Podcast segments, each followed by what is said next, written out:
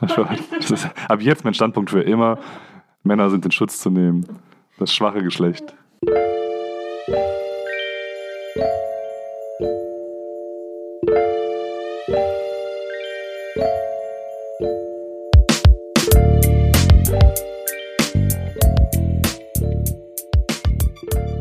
Hallo und herzlich willkommen zu Bibliotherapie, dem Podcast über Literatur und Psyche. Ich bin Sophie Ich bin Konstantin, auch wenn ich mir nicht hundertprozentig sicher bin heute. und wir reden hier einmal im Monat über Bücher, die sich mit psychologischen Themen und psychischen Erkrankungen beschäftigen. Jo. Happy New Year! Ja, äh, frohes Neues. Äh, mit, Ich finde, das kann man noch sagen, gerade wo noch Januar ist. ich finde, das kann man auch sagen, weil das äh, der erste Podcast im neuen Jahr, die erste Folge ist. Und Das, ähm, auch das. generell der erste Podcast. Ich glaube, niemand außer uns äh, hat in diesem Hat Jahr bisher bisher einen anderen aufgenommen. Podcast ja. gemacht. Mit, Ähm, mit Sicherheit nicht, ja. Der Podcast Gott war uns auch nicht äh, gnädig in letzter Äußerst, Zeit. Ja. ja. Also ich glaube, wir haben es dreimal Ich glaube auch verschoben. dreimal. Irgendwie erstmal war irgendwie Weihnachten, Silvester, da war irgendwie für gar nichts Zeit.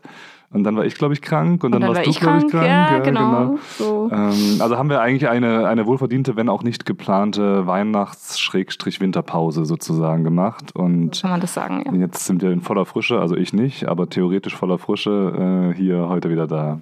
Ich glaube, ich bin auch weit weg von frisch, aber macht nichts. Hast du Neujahrsvorsätze gehabt? Nein, ich äh, mache mir generell keine Neujahrsvorsätze, also zumindest nicht so in diesem klassischen Sinne. Aber in so dieser selbstoptimierenden, verhaltenstherapeutischen Art nehme ich mir ja immer wieder über das Jahr hinweg irgendwelche Sachen vor, die Ja? ich Du dann brauchst ganz kein gezielt... Silvester, um dich zu optimieren. Genau, ich, ich brauche kein Silvester, um frustriert zu sein von meinen eigenen Zielen, die ich mir setze. Genau. Kann ich verstehen, ja. Ja. Du hast also entsprechend auch keine Vorsätze dir gemacht. Nein, überhaupt nicht. So, sonst bin ich nur, sonst bin ich nur enttäuscht, ähm, frustriert, für mich schuldig, keine Ahnung. Das ähm, brauche ich nicht. Habe ich so schon oft genug, das muss ich nicht noch von außen channeln durch. Wir starten heute mit einer richtig viel positiven Energie in diesem, in diesem Podcast, Ja, merke ich wir, wir sind einfach richtig, richtig gut drauf in diesem Jahr schon. Ich, ich, ich, muss, ich muss meiner Verteidigung sagen, äh, die letzte Nacht war ungeplant sehr kurz und ähm, ich, also meine ich nicht. koffeiniere ich mich auf ein Level äh, gerade, wo ich, wo ich hier nochmal äh, durchhalten kann. Ah. Ich trinke richtig, äh, richtig Party-like Kamillentee. Ja, äußerst gesund. Ja? ja, so muss das. Dann fangen wir mal irgendwie an. Ja, versuchen wir zu starten. Ich muss erstmal wieder reinkommen. Ich muss mich erstmal an dieses Konzept Podcast wieder gewöhnen in meinem Kopf. Hey, neues Jahr, neues Du, alles gut. Das wäre prima, wenn das funktionieren würde. Äh, aber die Hoffnung habe ich aufgegeben. Wir reden heute über Gesichter von Tove Ditlevsen. Genau. Das im Original 1968 erschienen ist. Und die deutsche Ausgabe, auf die wir uns beziehen, ist 2022 bei Aufbau erschienen. Genau, mit richtig viel äh, Verzögerung, ne? Also, Ja, aber es kommt gleich noch was. okay. Genau, wir beziehen uns auf die 2022er Aufbauausgabe in der Übersetzung von Ursel Allenstein. Aber ich habe gesehen, dass das nicht die erste ähm, Ausgabe ist, die auf Deutsch erschienen ist, sondern es gab 1987 bei Surkamp schon mal eine Ausgabe, übersetzt von Else Kerr. Und ich hoffe, ich spreche das richtig aus. Ich habe extra in einer Aussprache-Datenbank recherchiert, wie man diesen Namen ausspricht. Wie wird sie geschrieben? K-E-R-R? Kerr? Nee, K-J und A-E-R, aber dieses A-E so. Kerr. Ja. Kerr, sag ich doch. Oder? Ja, ich hätte sonst das J mitgesprochen, weißt ja. du? Ach ja, ich habe auch, ja, okay. Mhm. Ja. Fair, fair, fair. Aber ich habe ja recherchiert in der Aussprachedatenbank. Genau. Also es ist schon mal erschienen, aber ähm, ist halt so lange her und hat damals nicht so wahnsinnig viel ähm, Aufsehen erregt. Tove Ditlevsen ist ja eigentlich im deutschsprachigen Raum bekannt geworden in den letzten Jahren durch diese Kopenhagen-Trilogie. Die habe ich auch da gelesen gehabt. Äh, Also ich habe sie nicht gelesen gehabt, eben. Ich habe davon gelesen Ja, gehabt. ja, ich habe sie auch die, zu Hause, die aber ich habe sie selber noch nicht gelesen. Ich habe sie in so einer, ähm, die Büchergilde Gutenberg hat eine Ausgabe, wo alle drei Teile in einer Ausgabe drin sind. Also Kindheit, Jugend und Abhängigkeit heißen die drei Teile. Und da erzählt sie von ihrem Aufwachsen, ihrem Schreiben, den Schwierigkeiten, mit denen sie als Autorin konfrontiert war. Ihr Vater hat ihr wohl früher gesagt, ein Mädchen könnte keine Dichterin werden. Ist Auch Das ein- ist eine interessante Aussage. auch eine nette ja. Aussage ist, ja. Und das Schreiben ähm, spielt ja in Gesichter auch eine große Rolle. Absolut, ähm, genau. Mit der Protagonistin Ja. und auch die Bewertung ihres Schreibens und Ja, so spielt eine sehr große Rolle. Vielleicht zu Tove Ditlevsen noch. Sie ist 1917 in Kopenhagen geboren. Ihr Vater war Heizer, ihre Mutter stammte aus ärmlichen Verhältnissen. Die Familie hat in Westerbro gelebt. Das war ein Arbeiterviertel damals in Kopenhagen. Westerbro? Westerbro? Ja, nee, nee, also Was? wegen Bro. Also Bro, Mann. Du kriegst das hin, Bro. Alles gut, Bro. Das wird schon, Bro. Westen, Bro. Alles gut, Bro, Mann. Irritiere mich nicht so. ähm, genau, also damals war das ein Arbeiterviertel und die haben zu viert gelebt auf 30 Quadratmetern. Gab hier Alkohol, Gewalt, Prostitution Ja. und so weiter in dem Viertel, in dem sie aufgewachsen ist. Das war Alltag in der Gegend. Und sie hatte wohl eine recht komplizierte Beziehung mit ihrer Mutter, Hm, was wohl in den anderen Büchern auch mehr thematisiert wird Okay. als hier. Also die Mutter kommt, also die Mutter der Protagonistin kommt hier ein einziges Mal vor und die Protagonistin teilt sich den Nachnamen mit ihrer Mutter. Also mit der Mutter von Tove Ditlevsen. So. Ah, alles klar. Ich wollte gerade sagen, ist das nicht normal, dass wir den Nachnamen. Also, Also das war wohl keine zufällige Entscheidung. Ich muss einmal nachfragen, diese Ja. Kopenhagen-Trilogie, ich habe die wie gesagt nicht gelesen. Ja. Das, äh, in meinem Kopf ist das äh, so eine skandinavische Krimi-Trilogie, das scheint sie nicht zu sein, so wie Nein. du gerade das gesagt Nein, hast. also Okay. Krimi ist es definitiv nicht. okay. Nein. Das klang so wie Kopenhagen-Trilogie. Irgendwie. Nee, nee, nee. Kommissar ist- Sander, Wander, Wallander, Wallander heißt er, glaube ich, oder? Ja, äh, aber Wallander ist Schweden, oder? Ja, okay. Egal. Jedenfalls ist es kein Krimi. Also nach diesem Buch, was wir gerade gelesen haben, hast du den Eindruck, das wäre eine Autorin, die Krimi Nein, reinschreibt? aber ich traue der Autorin zu, dass sie in verschiedenen Genres arbeiten kann. Touché. Gut, also das Schreiben ist jedenfalls für Tove, Tove Ditlevsen sehr früh ein, ja, kann man sagen, ein Rückzugsort Ja. für sie gewesen ich und, äh, und eine sehr, sehr wichtige Ressource. Und sie hat sehr früh angefangen, Gedichte und Prosa zu schreiben, war sehr produktiv, aller Widrigkeiten zum Trotz, denn Ja. sie hatte es echt nicht leicht. Ähm, und 1976 hat sie sich dann auch das Leben genommen. Hm. Ihr Werk ist heute Pflichtlektüre im dänischen Schulunterricht, habe ich Ah, gehört. tatsächlich, ja. Okay. Ja, also es scheint wirklich sehr, sehr, ähm, sehr, sehr verbreitet in Dänemark zu Ja, sein, cool, ihre, cool. ihre Bücher und Texte. Und es sind bereits mehrere Biografien über sie erschienen. Ich möchte aber von einer besonders reden, also von der aktuellsten, die ist im Oktober 2023 erschienen von Jens Andersen. Und wer sich da irgendwie mehr einlesen möchte und mehr über die Autorin wissen möchte, der kann da ja mal reingucken. Ist auch bei Aufbau erschienen, übersetzt von Ulrich Sonnenberg. Und da gibt es wahrscheinlich weit mehr über Tove Ditlevsen drin, als ich jetzt hier so stümperhaft Mhm. Kurz zusammenfassen kann. Stümperhaft wäre nicht der Begriff, den ich gewählt hätte in diesem Moment, aber ja. Ja, aber sehr, es ist ja sehr komprimiert. Also man könnte bestimmt über sie als Person noch sehr, sehr viel mehr sagen, Ja. als ich jetzt gesagt habe. Aber ich habe bisher ja auch nur Gesichter gelesen. Das ist jetzt mein erstes Buch von ihr. Ähm, aber ich werde auf jeden Fall die Ja, Kopenhagen-Trilogie. ja, ja. noch ja. Jetzt, wo ich weiß, dass es keine Krimi-Trilogie ist. Ja, ähm, kannst du es dir auch vorstellen? ja, Gut. Bevor wir detaillierter in den Text ähm, einsteigen, du hast mir, während wir das beide gelesen haben, was jetzt leider auch schon hier ein bisschen her ist, ein paar Wochen, ja. Mhm. auf WhatsApp zwischenzeitlich eine Nachricht geschrieben, die nur bestand aus. Auf einem nicht näher benannten Messenger eine Nachricht geschrieben. Es gibt auch noch andere Messenger. Nur geschrieben, das Buch. Ausrufezeichen. Ausrufezeichen, ja. Und ohne jetzt zu viel vom Inhalt zu sagen, weil da kommen wir ja gleich noch zu, aber äh, weißt du noch oder kannst du noch im Ansatz rekonstruieren, was dich dazu gebracht hat, diese Nachricht zu schreiben? Also ich weiß nicht mehr die spezifische Szene, die da beschrieben wurde, aber also von der Grund, von der Grundidee her, die, die äh, Wahnvorstellungen oder so spezifischen äh, Besonderheiten der Wahrnehmung der, äh, des, des, wie nennt man das, lyrischen Ichs? Heißt das lyrisches Ich? Ist das korrekt, wenn man von Prosa redet?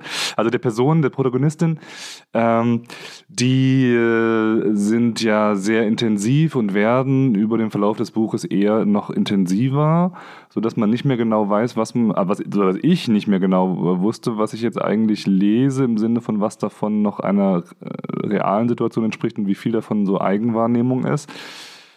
Könnte darüber diskutieren, dass, dass äh, eine Realität nie komplett als solche wahrgenommen wird bei jedem Menschen, aber eben nochmal etwas verfärbter vielleicht im Falle der Protagonistin. Und ähm, da, an irgendeiner so einer Stelle habe ich dann, glaube ich, irgendwann gesagt, holla die Waldfee irgendwie, was ich, Also ich war steck nicht mehr drin. Es war schon schwerer, als du dir vorgestellt hast, dass Auf es jeden sein Fall, würde. auf jeden Fall. Ja, ja, genau, genau, genau. Ja. Also ich, ich hatte es in etwa so erwartet, glaube ich. Es gab jetzt für mich keine große Überraschung in der Schwere ähm, des Textes, aber ich kann mir schon vorstellen, dass man, wenn man da was anderes erwartet, weil es ist wirklich, es ist wirklich hart, muss man, Ja. Muss man so sagen, auf Ja. ganz vielen verschiedenen Ebenen. Ja, ja. Im Mittelpunkt äh, des Romans steht die Autorin Lise Mundus. Wie gesagt, Mundus der Name der Mutter von Tove Ditlevsen. Und Lise Mundus lebt zusammen mit ihrer Familie. Das ist ihr Mann Gerd, das sind ihre drei Kinder und die Haushälterin Gitte. Im Übrigen möchte ich da sofort einmal einwerfen, dass Ja. ich ungefähr die erste zwei Drittel des Buches nicht genau wusste, wie viele Kinder diese äh, Protagonistin tatsächlich hat. Wo du das sagst, ich habe, weiß ich nicht, finde ich es jetzt hier? Ist ja auch wurscht. Du glaubst es mir auch ohne, dass ich es dir zeige. Das stimmt. ja. Ähm, ich habe auf einer Seite eine Liste gemacht, wo ich aufliste, Clever, wie die Kinder Figuren heißen. Die, die, die, ja. weil genau das ist mir am Anfang auch so gegangen, dass ich die ganze Zeit dachte, ist das jetzt Kind oder ist Ja. das jetzt irgendwer anders Ja. oder ist das eine Freundin? Und Ich weiß gar nicht, warum ich so Schwierigkeiten hatte, irgendwie die Namen, weil so viele Namen sind es jetzt eigentlich wirklich nicht. Eigentlich nicht, ja. Aber ich hatte irgendwie am Anfang auch komplett Probleme, das auseinanderzuhalten. Das liegt aber, glaube ich, auch daran, dass sie teilweise Figuren, die auf, also dass die Protagonistin Figuren, die auftreten, überlappt mit anderen Familienmitgliedern und dann quasi Namen der anderen Familienmitglieder nutzt für Personen, die gar nicht diese Familienmitglieder sind, in, in so einer Form von Verzerrung. Okay. Ähm, Aber ist es dann- ist es nicht erst später bringen. Das so? ist erst Also- später, das stimmt, ja. Genau, und ich ja. hatte ja von Anfang an eigentlich Probleme damit, das zu unterscheiden. Äh, Aber gut, irgendwann hat sich dann herauskristallisiert für mich, sie hat drei Kinder.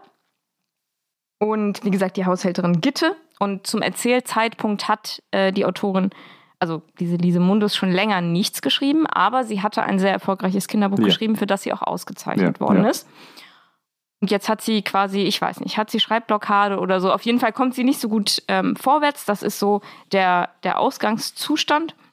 Und man merkt sehr früh, also gleich auf der ersten Seite, irgendwas stimmt mit ihr nicht. Also der, das Buch beginnt schon mit dem Satz, abends war es ein wenig besser. Mhm. Und Mhm. Äh, man merkt, sie hat ja Schwierigkeiten mit der Realitätswahrnehmung. Sie hat Ängste sehr viel, die sich auf andere, andere Menschen beziehen, aber auf eine sehr diffuse Art und Weise. Ähm, als wir vorhin unser kleines Vorgespräch hatten, habe ich gesagt, dass wir auf jeden Fall auch noch mal darüber reden sollten, könnten, was es mit den Gesichtern auf sich hat. Ja. Denn es heißt ja nicht nur das Buch so, sondern es kommen, also es geht andauernd um Gesichter Ja. in diesem Buch und unglaublich viel, also unglaublich viel Me- Metaphorik rund um Gesichter Ja. und Gesicht verlieren und doppelte Gesichter haben und also wahnsinnig viel so ein Gesichterding. Und da gibt es auch so eine Textstelle, da steht zum Beispiel, tagsüber veränderten sie sich unablässig wie Spiegelungen in aufgepeitschtem Wasser. Augen, Nase, Mund, wie konnte dieses schlichte Dreieck bloß so unendlich viele Variationen erhalten? Fremde Gesichter machen ihr Angst, deswegen hat sie seit längerer Zeit auch das Haus nicht verlassen. Und das ist die Ausgangslage. Irgendwann kommt ihr Mann nach Hause. Also wir können auch noch mal über die Männer äh, im Buch sprechen, weil die sind eigentlich alle ausnahmslos eine Katastrophe. Und damit stellen sie ja die allgemeine Männerschaft ganz gut dar. Also man muss dazu sagen, das Buch, äh, ich meine, es ist ja 68 erschienen und es spielt auch in den 60er Jahren.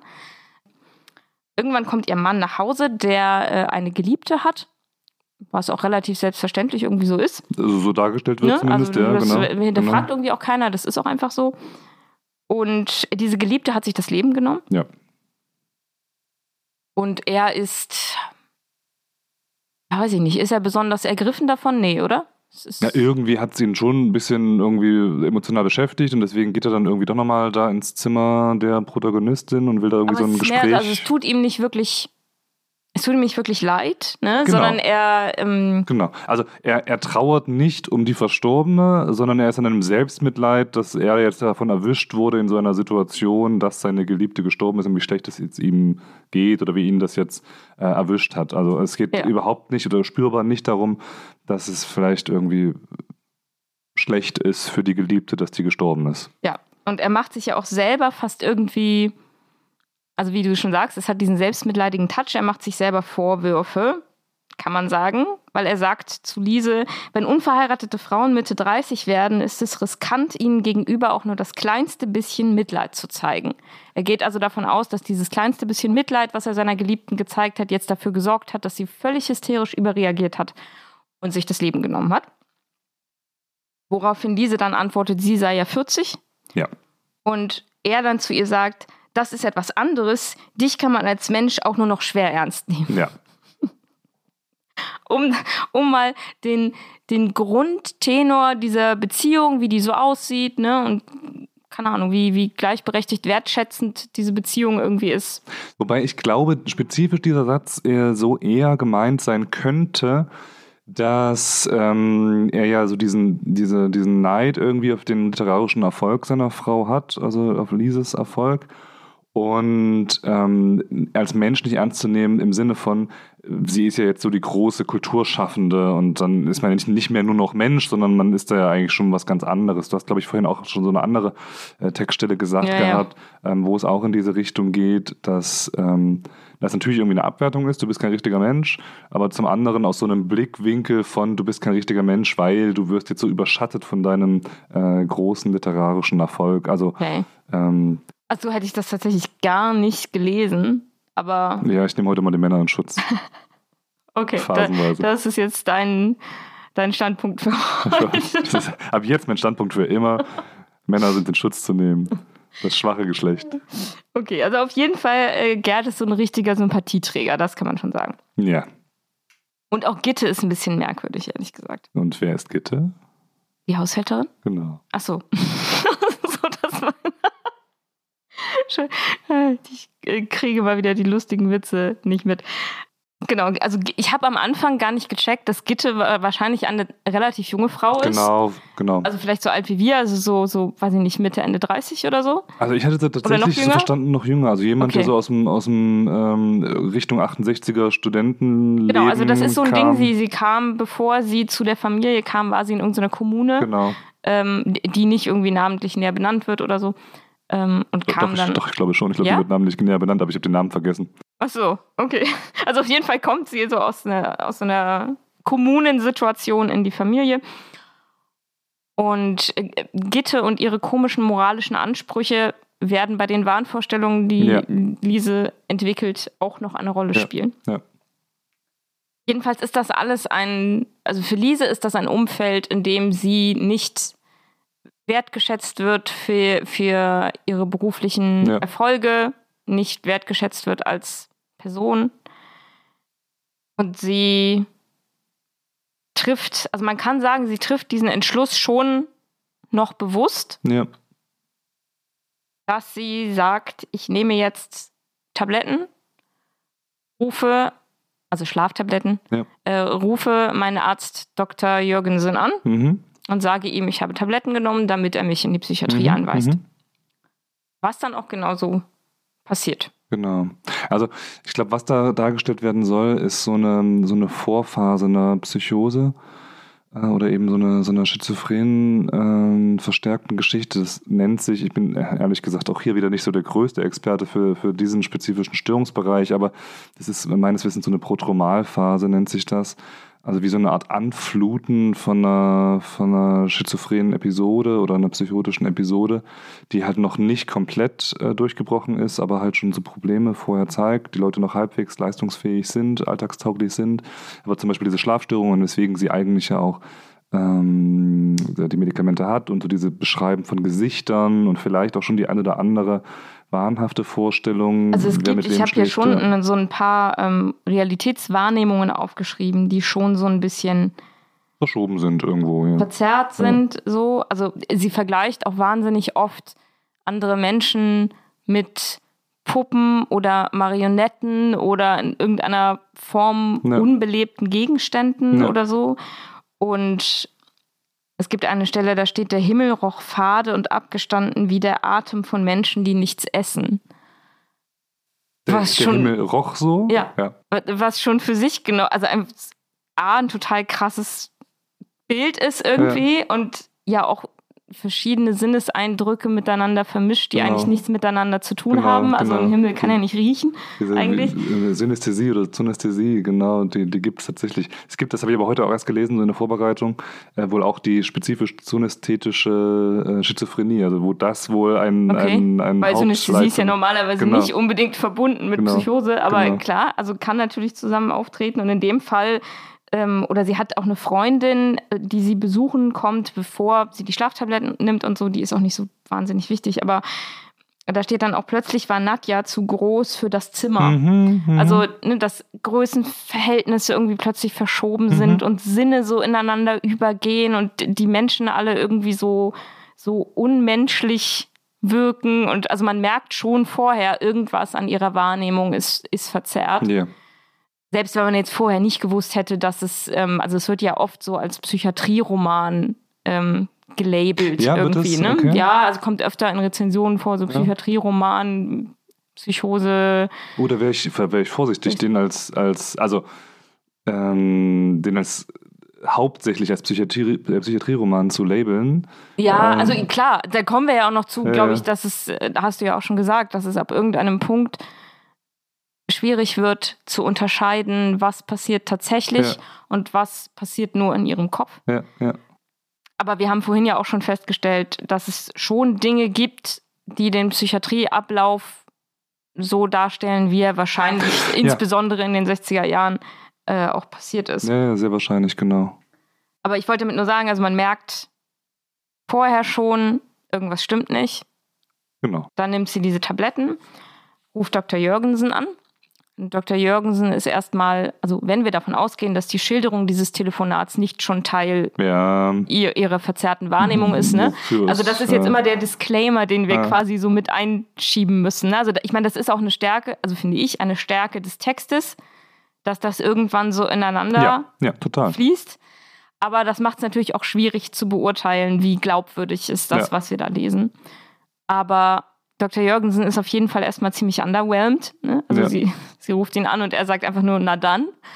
Ähm, und was bei diesem Dr. Jürgensen ganz interessant ist, das steht auch im Nachwort, dass der keine Erfindung von Tove Ditlevsen Mhm, ist, sondern dass mhm. es diesen Mann tatsächlich gegeben hat.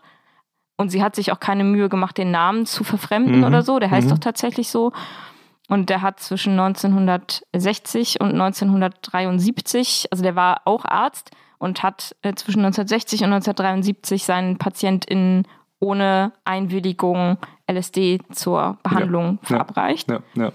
Nicht nur Menschen mit Psychosen, aber wahrscheinlich eben auch. Und für manche mit sehr schlechtem Ausgang, wie man sich vorstellen kann, weil wenn man eh schon psychotisch ist und man äh, nimmt LSD, dann ist das wahrscheinlich nicht förderlich, könnte ich mir vorstellen. Ähm, dieser Dr. Jürgensen kommt also des Öfteren mal in diesem Buch vor und hat eine reale Entsprechung. Sie wird dann also bewusstlos von den Schlaftabletten und wacht in der Psychiatrie wieder auf. Ja. Mm, Und hat auch gleich so. Ja, wie drücke ich das jetzt aus? Ähm, sie wacht auf und sagt dann sowas wie: Ich hatte ein solches Bedürfnis danach, neue Gesichter zu sehen. Ja. Was quasi wie so, ein, äh, wie so eine Rechtfertigung ist, weswegen sie das gemacht hat, weswegen sie jetzt da ist. Und das Personal, ich weiß nicht, ob das der Arzt oder Pfleger oder sowas, der dann äh, neben ihr steht, auch erstmal total pikiert reagiert und ihr das übel nimmt, weil er denkt, sie macht einen Witz. Ja. Ja. Und sie hat das hat aber eigentlich komplett ernst gemeint. ja, ja, ja. Und sie wacht auf in einem Bett, an das sie fixiert ist. Was sehr ähm, üblich ist, würde ich mal behaupten, ähm, zu damaligen, ich meine, es passiert ja heute immer noch, aber zu damaligen Zeiten äh, Genau, noch also- viel mehr. Heutzutage die Hürden doch deutlich höher, aber es kann meines Wissens noch passieren. Aber damals wohl, gerade bei so selbstverletzenden Verhalten, Leuten in Ja. psychotischen Episoden, wo gesagt wurde, die können nicht ähm, vernünftig handeln, ähm, echt wohl damals schon doch deutlich, und auch noch eine ganze Weile Ja. äh, deutlich häufiger. Also ihr wird ja wurde. gesagt, das ist quasi zu ihrem Schutz, äh, Ja. damit sie beim Aufwachen nicht aus dem Bett fällt oder sowas. Ja, Ähm, ja. Nun denn. Ähm, also sie wacht auf in einer Situation, wo sie, ja, man kann sagen, komplett fremdbestimmt ist. Ja, ähm, total. sie muss ja darum bitten, dass man sie losmacht, damit sie überhaupt auf Toilette gehen kann. Ja. Wenn sie auf Toilette ist, dann hat sie auch da natürlich keine Privatsphäre, sondern dann steht dann im Türrahmen die Pflegerin und guckt ihr dabei zu. Ja. Und sie bekommt äh, auch mit, wie Gewalt gegen Mitpatienten, Ja. also in dem Fall muss ich es gar nicht gendern, glaube ich, weil gegen Mitpatientinnen ja, ausgeübt ist, wird, weil die meisten um sie rum sind Frauen. Es wird nur von Frauen geredet, glaube ich, ne? Ich, also, Mhm, ich, ich glaube, irg irgendwo schlurft da auch noch ein, ein männlicher Okay, Patient rum, glaube okay. ich, aber die, die meisten sind auf jeden Fall Frauen und zumindest die, ähm, bei denen von Gewalt erzählt wird, Ja. die sie erleben von Pflegepersonal, sind es eigentlich fast nur Frauen. Also ich finde, da wird es schon hart zu lesen. Also al- allein dieses, dieses Ankommen und ähm, wie, also Tove Ditlevsen hat so eine Art, das zu beschreiben, so sehr, sehr unaufgeregt, möchte ich es Ja, mal nennen. ja, ja, Ob, obwohl es ja eigentlich, also äh, zum Beispiel die Gewalt, die sie ähm, erlebt oder die sie bezeugt gegen die Mitpatientin neben ihr, sie dreht sich dann einfach um und da liegt eine bewusstlose Frau neben ihr im Bett und äh, der Pfleger beginnt halt mechanisch auf, also Zitat, mechanisch auf ihr Gesicht einzuschlagen, wie auf ein Schnitzel, das man weich klopfen muss. Ja.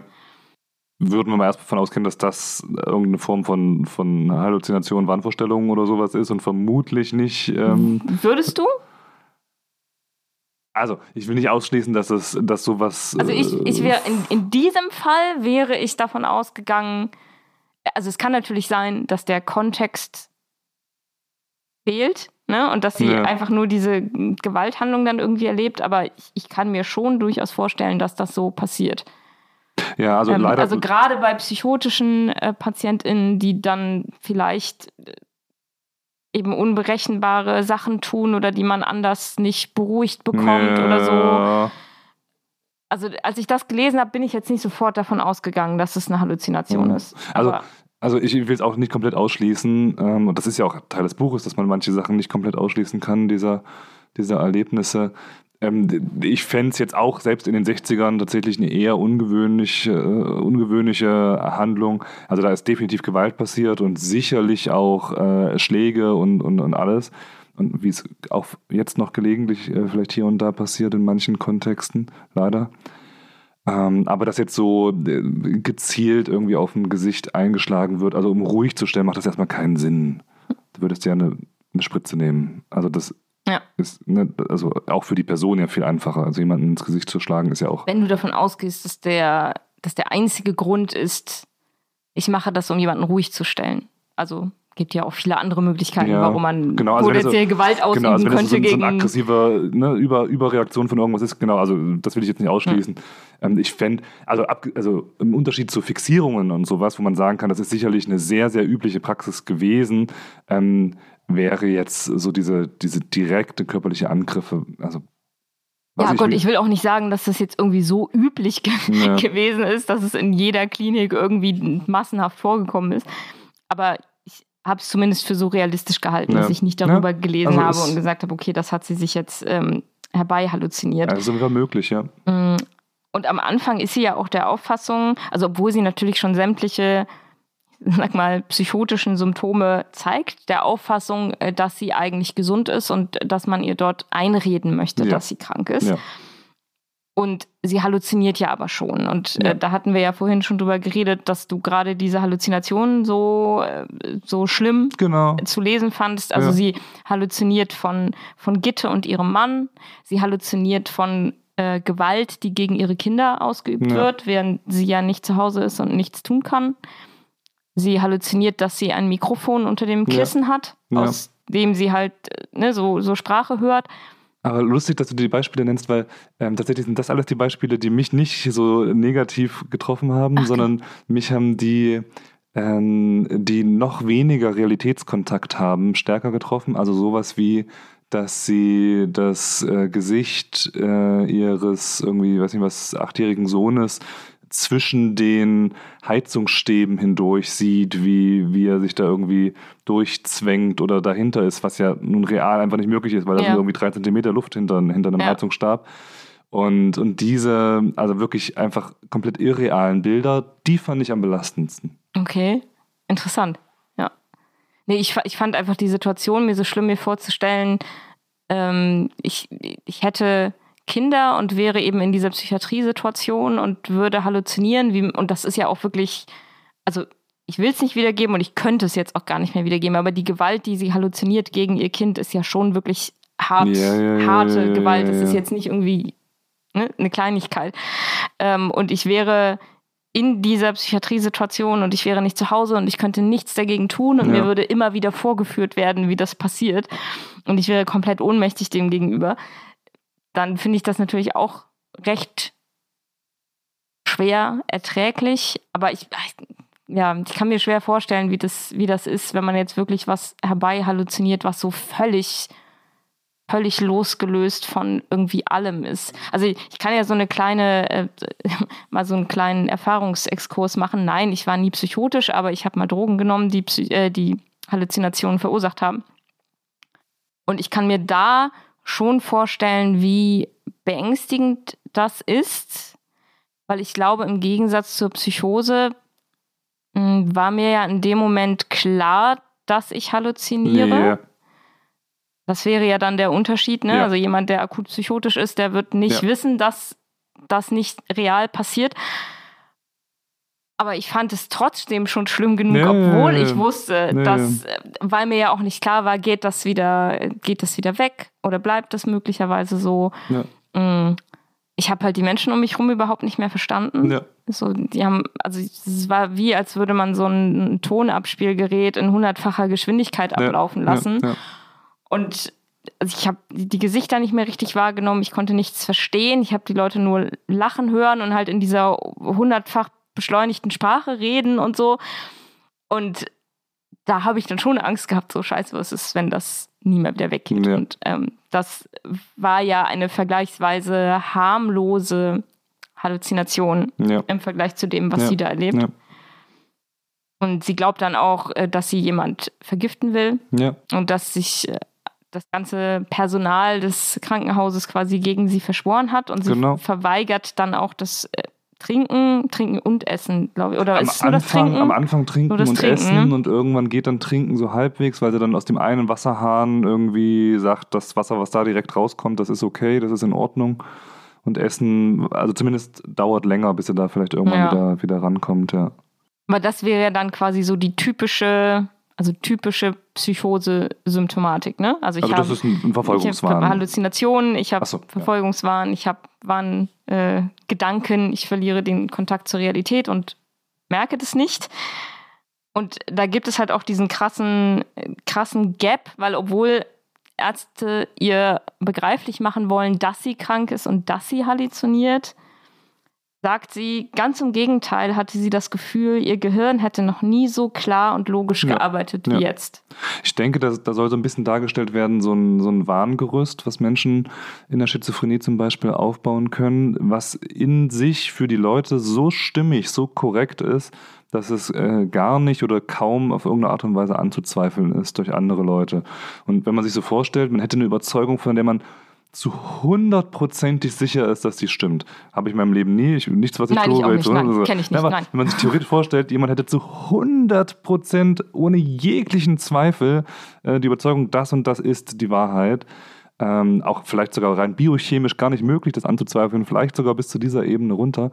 Dann könnte ich mir vorstellen, wenn ich so eine Überzeugung hätte, würde ich vielleicht auch sagen, ja, ich kann perfekt klar denken, dass das, was ich da sehe, das, zum ersten Mal bin ich mir so hundertprozentig sicher, Ja. exakt das zu sehen, was da ist. Ja. Ähm, ich Das gilt jetzt so für Halluzinationen, aber es gibt ja auch die, ne, diese, äh, diese ganzen ja. Warngebäude, wo ja erstmal mehrere Gedanken ineinander genau, greifen genau, müssen. Ne? genau. Und dass ich dann da am Ende stehe und sage, boah, das, das ist jetzt, das ist so klar und so logisch, obwohl es einfach nur komplett erratisches Chaos ist. Oder ähm, äh, da kommen wir ja fast ein bisschen in, in andere Bereiche, so äh, zum Beispiel Verschwörungsdenken oder so. Ne? Ich sage jetzt nicht, dass alle Menschen, die Verschwörungsideologien anhängen, psychotisch sind oder so. Ne? Das, das ist nicht meine Aussage.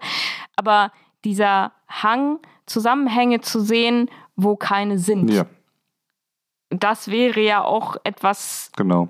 Recht charakteristisches für psychotisches Genau, Erleben. Ne? genau, also ich, genau. ich, sehe ja auch, dass nichts zufällig passiert, sondern dass alles irgendwie miteinander zusammenhängt und alles irgendwie so einen so einen Hintergrund hat oder, oder Genau. böse Mächte oder Menschen, die im Hintergrund irgendwas steuern oder ne, wie, wie bei ihr hier, die versuchen, mich zu vergiften, die mir irgendwas Böses wollen, die mich verfolgen oder ähm, da gibt's ja schon so quer.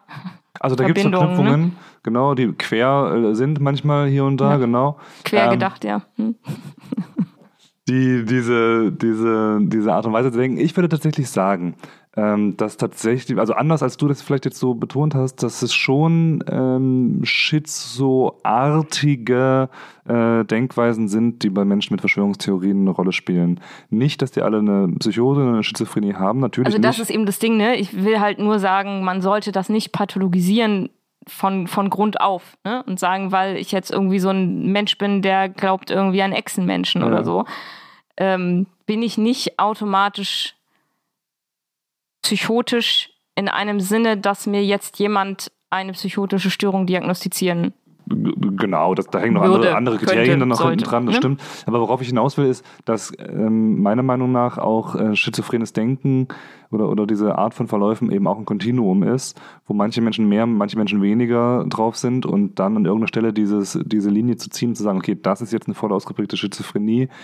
Ähm, das, dann reden wir von einer Krankheit, okay, äh, aber das überdurchschnittlich häufig und vielleicht sogar in größerer Menge Leute, die dort äh, landen, in, in gerade in abwegigeren Verschwörungstheorien, dass die meiner Meinung nach, ohne das jetzt dazu geforscht zu haben, ähm, deutlich eher in diesem Kontinuum schon Richtung einer Schizophrenie drinne sind, außer vielleicht den Anteil von Leuten, die das aus, aus, aus manipulativ äh, taktischen Gründen vielleicht da verfolgen, um keine Ahnung, irgendwo mehr Oder Geld weil zu sie machen. einen äh, emotionalen Benefit davon Genau, haben. Ne? genau, also da, da genau. geht es ja auch immer wieder drum, wenn es um Verschwörungstheorien geht. Ähm, warum glauben Menschen daran? Warum halten sie daran fest?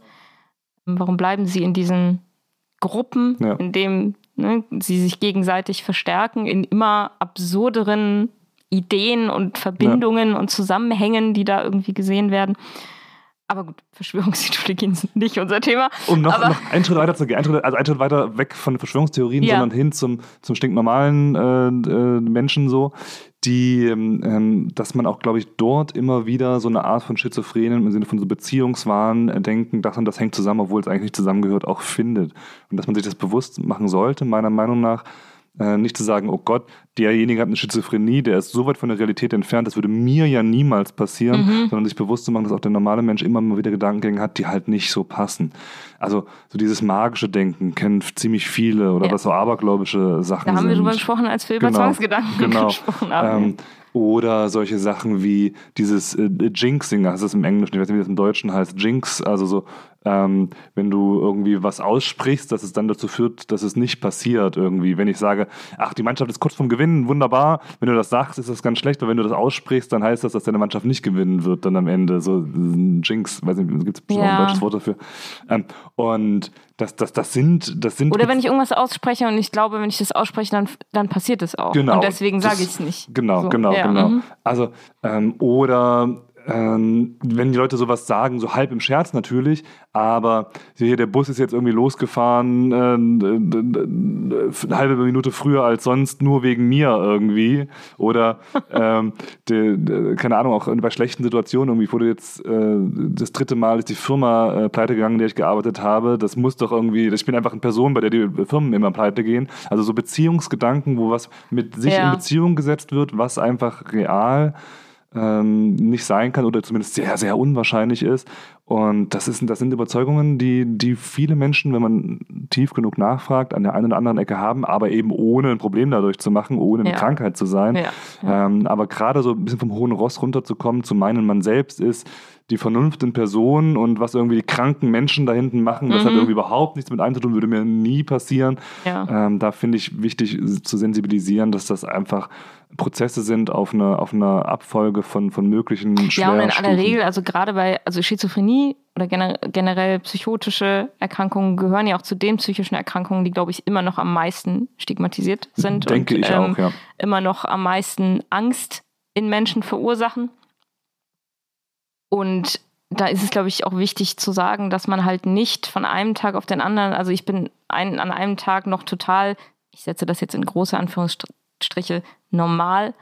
Und am nächsten Tag wache ich auf und bin irgendwie hart psychotisch und bilde mir ein, ich wäre Jesus oder so. Also, also, üblicherweise nicht. Es gibt diese sogenannte Prodromalphase, wie gesagt, aber ja, bei so geben. drogeninduzierten Psychosen genau, kann genau. es manchmal sehr das, schnell gehen. Das wäre eine Ausnahme, aber wenn es jetzt nicht von irgendwelchen Substanzen verursacht ist, dann baut es sich in der Regel üblicherweise auf. Ja, auf. Ja. Also klar, es kann relativ schnell gehen, aber nicht so knallauffall ja. von einem Moment auf den anderen. Ja. Ähm, ist ja bei ihr hier auch nicht so ja, äh, im Buch. Ne? Es gibt ja schon so, ein, so einen Vorlauf und sie, sie wirkt ja auch erstmal, also ich finde, sie wirkt am Anfang des Buches ähm, relativ teilnahmslos genau. irgendwie, genau. was, was, ihre Umgebung anbelangt. Das ist die sogenannte Minussymptomatik mhm. der Schizophrenie. Minussymptomatik heißt, manche Sachen gehen weniger, als das normal ist und das ist so eine Affektverflachung, so ein bisschen den Kontakt zur Realität, was so früher in der psychiatrischen Literatur dann Autismus genannt wurde, nicht in dem Sinne, wie wir heute Autismus verstehen. Also eigentlich ja, aber also nicht, nicht so genau, wie wir es jetzt als diese Erkrankung verstehen, sondern Autismus im Sinne von abgekapselt sein von der, von der Realität um einen herum. Das muss noch nicht wahnhaft sein, sondern irgendwie man ist so losgerückt, man ist nicht so ganz da, man, man sitzt irgendwie im Zimmer und alle reden und man ist selbst ist irgendwie ein bisschen äh, innerlich auch außen vor davon, mhm. wirkt auch so wie außen vor. Das ist damit Autismus gemeint und kann als Negativsymptomatik, also nicht im Sinne von der Bewertung negativ, sondern nee, weniger von mhm. etwas, genau. ähm, gerade auch in der, in der Protromalphase kommen, bevor dann irgendwann die Positivsymptomatik ist. Das wären die Stimmen zum Beispiel. Das sind dann die Stimmen, die Halluzinationen, sowas, genau, ja. genau. Die ist auch nicht po positiv im Sinne von Bewertung positiv, sondern da ist was es mehr. Ist was da, was genau. nicht da sein sollte. Genau, genau, genau. Ein zu viel von irgendwas. Genau, ja. ja. Wo wir gerade so viel dann über äh, Psychose und sowas sprechen, wir haben vorhin auch kurz darüber gesprochen, dass ähm, Wahnvorstellungen ähm, oder diese, diese wahnhaften Gedanken und sowas ja nicht im luftleeren Raum passieren, ja. Sondern dass sie immer eine Verbindung haben zur jeweiligen Lebenswirklichkeit des ja. Betroffenen und zum, ich möchte mal sagen, gesellschaftlichen Bigger genau, Picture. Genau. Und das ist hier tatsächlich ja auch so. Also sie ähm, halluziniert oft in Bezug auf ihr Schreiben, dass andere Menschen ihr absprechen, schreiben zu können oder ihr ihren Erfolg absprechen. Also sie hat eine Halluzination, dass eine Mitpatientin ihr vorwirft, sie würde Sätze aus anderen Büchern genau. klauen ja. und die dann zusammensetzen und selbst daraus wieder ein Buch machen. Und äh, diese Gitte wirft ihr, also ich glaube auch, dass das Teil des der Wahngedanken ist, die sie hat, ähm, wirft ihr vor, dass sie den Kontakt zur Moderne verloren hätte, mhm. möchte ich mal sagen. Ne? Mhm. sie, kann, sie kann nicht modern schreiben, mhm. sie weiß nicht irgendwie, was, was gerade gefragt ist. Ja. Und wenn sie das nicht lernt, dann wird sie auch nicht erfolgreich sein ja. in ihrem ja. Schreiben. Ähm, also da geht sehr viel irgendwie darum, kann ich wirklich schreiben? Und es, es gibt eine Situation, die, die war so, oder ein Zitat, das war so herrlich im Poster, dass ich so, ich, ich fühlte mich so ein bisschen verstanden. Ähm, ich muss aber das Zitat wiederfinden. Ach genau. Ähm, das war, als sie die Dankesrede, also da war sie noch nicht in der Psychiatrie, ne? da war sie noch zu Hause und es schien alles noch irgendwie halbwegs normal. Und sie bekommt eben diese Auszeichnung für ihr Kinderbuch und hält eine Dankesrede, die, das möchte ich nochmal hervorheben, ihr Mann für sie geschrieben hat. Ja. Ähm, warum auch immer. Und dann wird sie von der Angst ihrer Kindheit überfallen, heißt es. Man könnte sie enttarnen und herausfinden, dass sie etwas zu sein vorgab, was sie nicht war. Ja, ja, ja. Und das ist dann ja offensichtlich schon eine Angst, die sie halt sehr, sehr lange schon hat, die ja. sie als Kind schon hatte und die sich dann auch später eben in ihren, in ihren Wahnvorstellungen, was das Schreiben anbelangt, äh, widerspiegelt. Und ein bisschen haben wir darüber auch geredet, dass das eben nicht im luftleeren Raum stattfindet, als wir über Peter Wittkamp und die mhm. Zwangsgedanken gesprochen mhm. haben, weil er hat davon erzählt, dass in den 80er Jahren es sehr viele Menschen mit äh, Zwangsstörungen gab, die Zwangsgedanken in Bezug auf HIV und AIDS hatten. Ja, ja. Ähm, also die generell so Krankheitsängste eben hatten, die sich aber insbesondere auf HIV und AIDS ja. bezogen haben, was man heute wahrscheinlich weniger finden würde, genau. weil das einfach gesellschaftlich nicht mehr so ein Thema ist. Genau. Oder ähm, also auch so vom KGB abgehört zu haben. Vielleicht inzwischen wieder ein bisschen mehr, aber das mhm. war irgendwie, war mal sehr viel so als eine äh, Wahnvorstellung oder auch zu Stasi-Zeiten äh, DDR. Ja. Äh, hatte ich in der Familie auch jemanden, wo das so eine paranoide Schizophrenie gewesen ist. Und also die auch zum Teil sicherlich auch gestimmt hat, aber eben ja, ja. Nicht, nicht in der Menge, nicht in das der ist Menge. Ja dann noch, dann, noch fieser eigentlich, ne? Also das, das Teile der Wirklichkeit, also dass das schon stimmt, aber nicht in dem, genau, in dem Ausmaß, in dem wie es dann ja, halluziniert ähm, wird, ja. Oder was wir vorhin auch hatten mit dem, ich bilde mir ein, ich bin Jesus oder so, ne? Ja. Dass das vielleicht ein bisschen, ein bisschen ähm, zurückgeht. Genau. Äh, so religiöse Wahnvorstellungen. In, in dem Maße, wie ja. Religion, Religion gesellschaftlich genau. keine so große Rolle genau. Und dann spielt. inzwischen heutzutage, auch das kann man sich, glaube ich, direkt vorstellen, dann irgendwie, ähm, ich werde vom, vom WLAN-Netz meines, ähm, ähm, meines, meines Routers irgendwie durchleuchtet und dadurch ja. können irgendwie dann die NSA meine, meine Gedanken mhm. lesen oder sowas. Das war selbst logischerweise kein Gedanke, der in den 60ern irgendwie als Wahn aufgetaucht ja. ist, weil es da keine WLAN-Router äh, gab. Also das ist die Gesellschaft, äh, auch Medien, Medien und sowas, äh, formen da die so, so, ein, so, ein, so ein Muster, so ein Material, mit dem dann der Wahn arbeitet. Die Warnstörung als solche wird wahrscheinlich genauso ablaufen, wobei es da auch interessante Sachen gibt, dass es da Veränderungen über die Jahrzehnte gibt. Aber ja, prinzipiell sagen wir mal, die Warn, äh, der Warnprozess wird wahrscheinlich genauso ablaufen, wie man sich anheftet, aber an welches Thema man sich anheftet, ist irgendwie dann von, von Erfahrungen oder von gesellschaftlichen Sachen mit ähm, geformt. Ich sage das deswegen, dass der Schizophrenie-Prozess vielleicht immer derselbe ist, stimmt nicht unbedingt. Es war nämlich, ich glaube, das ist so in den 20er Jahren oder so, also Anfang des 20. Jahrhunderts, ähm, da gab es viel, viel häufiger diese sogenannte katatone Schizophrenie, das kennt man vielleicht noch wenn man so von Filmen oder sowas das gesehen hat, so Leute, dass die so bewegungslos im, im Bett gelegen haben oder mhm. so im Raum gestanden haben und wie so, eine, wie, so eine, wie so ein Mannequin, wie so eine Figur irgendwie gestanden haben. Und das ist zum Beispiel eine Form von Schizophrenie, die man heutzutage kaum noch findet. Gibt es dafür, also nee, Untersuchungen? Man weiß nicht genau warum. Das wie, wie eine Art krass. Modewelle einer Schizophrenie. Damals wow. irgendwie dieses und wirklich auch ähm, psychiatrisch imposantes, äh, also dieses stecken bleiben in einer Figur, mhm. also in einer, in einer Körperhaltung. Das ist ja auch anstrengend körperlich. Äh, wenn man sich so vorstellt, dass da jemand so halb, halb verdreht irgendwo äh, in der Raumecke stand und auch äh, nicht wirklich reagiert hat darauf, irgendwie verschoben zu werden, bewegt zu werden. Also wirklich eine ein, sehr einschränkende äh, Diagnose. Und die ist einfach immer weniger geworden. Man, meines Wissens, man weiß nicht warum. So diese, diese Schizophrenen, also diese ähm, paranoiden Schizophrenie mit Wahnvorstellungen, meines Wissens äh, gibt es weiterhin immer noch aber die Katatonen überhaupt nicht mehr. Und die Hebephrenen, ähm, auch eine Unterform der, der Schizophrenie, meines Wissens auch deutlich weniger geworden. Gab's das wäre dann auch. was? Hebephrene Schizophrenie ist so ein Sonderfall, dass die relativ früh losgeht, also die Leute jünger sind, als es sonst üblicherweise ist. Und das andere, dass die ähm, die sind auch diesen autistische Weglösung von der, von der sozialen Gesamtwelt. Die sind irgendwie für sich in ihrem Kopf, also wie gesagt, nicht autistisch im Sinne der Erkrankung Autismus.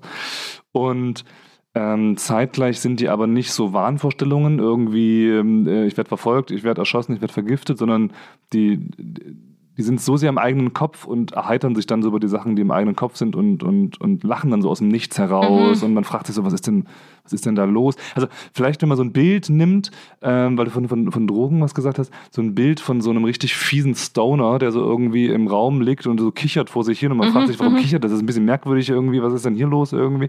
So ein bisschen in dieser Schiene okay. Hebephren. Aber ich habe ehrlich gesagt noch nie mit einem Hebephren-Patienten gearbeitet, äh, genauso wenig mit einem Katatonen-Patienten. Also ähm, das das kenne ich beides in der Realität äh, nicht. Ich habe aber auch nie nicht viel in Schizophrenie-Stationen gearbeitet oder sowas. Das kann natürlich sein, dass es die noch hier und da gibt gibt, aber es ist wohl deutlich seltener als das, was man so kennt. Diese Verfolgungswahn, ja. paranoide Schizophrenie ja. oder ähm, andere Wahnvorstellungen. Ich hatte mal mit jemandem gearbeitet, der hat gesagt, er war sehr überzeugt davon, dass er so ein paar Sekunden in die Zukunft sehen kann. Mhm. Dem ging es damit nicht schlecht. Ähm, also der war da halt sehr überzeugt von und da ist es auch tatsächlich keine Probleme. Also, ne, wenn du so denkst, ich kann drei Sekunden in die Zukunft sehen, das macht dir jetzt erstmal prinzipiell nicht, ähm, nicht Schwierigkeiten. Ähm, aber ist natürlich eine Vorstellung, die jetzt nicht der Realität, soweit wir das physikalisch sagen können, wahrscheinlich, ähm, man weiß nicht, es nicht. Der, man weiß entspricht. es nicht. Vielleicht hat er auch ein außergewöhnliches Talent und niemand glaubt ihm. Ja. ja. Das auf jeden Fall. Genau. Also das war auf jeden Fall Überzeugung. Ähm, und war wohl, also wenn ich mich, ich weiß es nicht mehr, das ist auch schon einige Jahre her, äh, war glaube ich auch so drogeninduziert tatsächlich, mm, okay. irgendein LSD-Trip ja. hängen geblieben. Ja. Ähm, und äh, ich glaube, ich, wie gesagt, will mich jetzt nicht sehr aus dem Fenster lehnen, also zehn Jahre bestimmt her, aber Ich glaube, die Überzeugung bei ihm war so was in die Richtung von, das hat sein, hat sein Unterbewusstsein geöffnet, die, die, Mhm. die Droge LSD, und deswegen hat er jetzt diese Fähigkeit. Und die Außenbewertung war aber eben eher sowas wie, naja, der ist halt hängen geblieben Ja, auf, okay. äh, auf der Droge. So. Aber ja. Aber so, so Moden von, also Moden, äh, Moden ist das falsche Wort. Ich, ich hasse das, wenn Leute sagen, das ist jetzt eine Modediagnose und so. Ähm, deswegen sage ich das jetzt so nicht. Ähm, Aber ich würde also ich würd sagen, es gibt Modediagnosen. ja, mh, finde ich, finde ich schwierig. Also jetzt landen wir ganz woanders, ne? Ich glaube, das ist Ähm, okay. Wir haben, wir haben, ist ja unser Podcast. ja, aber ähm, es wird ja sehr oft im Zusammenhang mit ADHS und auch mit Autismus Ja. ähm, gesagt, das ist jetzt irgendwie eine Modediagnose und jetzt hat jeder irgendwie ADHS und jetzt hat jeder irgendwie Autismus oder so. Und ich glaube, dass das nicht das ganze Bild ist oder dass das das Bild ähm, verzerrt. Weil in Bezug auf manche, also gerade auch in Bezug auf Autismus, hat sich sehr viel geändert, was die Diagnostik anbelangt. Ja, ja, ja, genau. Die Diagnostik war sehr äh, männlich geprägt, sehr lange. Das heißt, ganz natürlich wurden viele Menschen dabei übersehen. Und dass die jetzt nicht mehr übersehen werden, hat ja aber nichts damit zu tun, dass das jetzt modisch ist, sondern dass wir anders Genau. darauf gucken, dass wir andere diagnostische Instrumente haben, dass wir die Perspektive erweitert haben und dass wir dadurch natürlich auch Menschen entdecken, die uns vorher entgangen wären. Ja. Und dementsprechend finde ich es immer schwierig, einfach nur zu sagen, ja, das ist jetzt irgendwie eine Modediagnose, das möchte jetzt irgendwie jeder haben. So. Ah, da haben wir, glaube ich, eine Ähm, ganz andere Sichtweise. oder hast du gerade das Wort Modediagnose einfach anders verstanden? Als, Ähm, als nicht ich? unbedingt anders, aber die, wie gesagt, die ganz umgedrehte Sichtweise.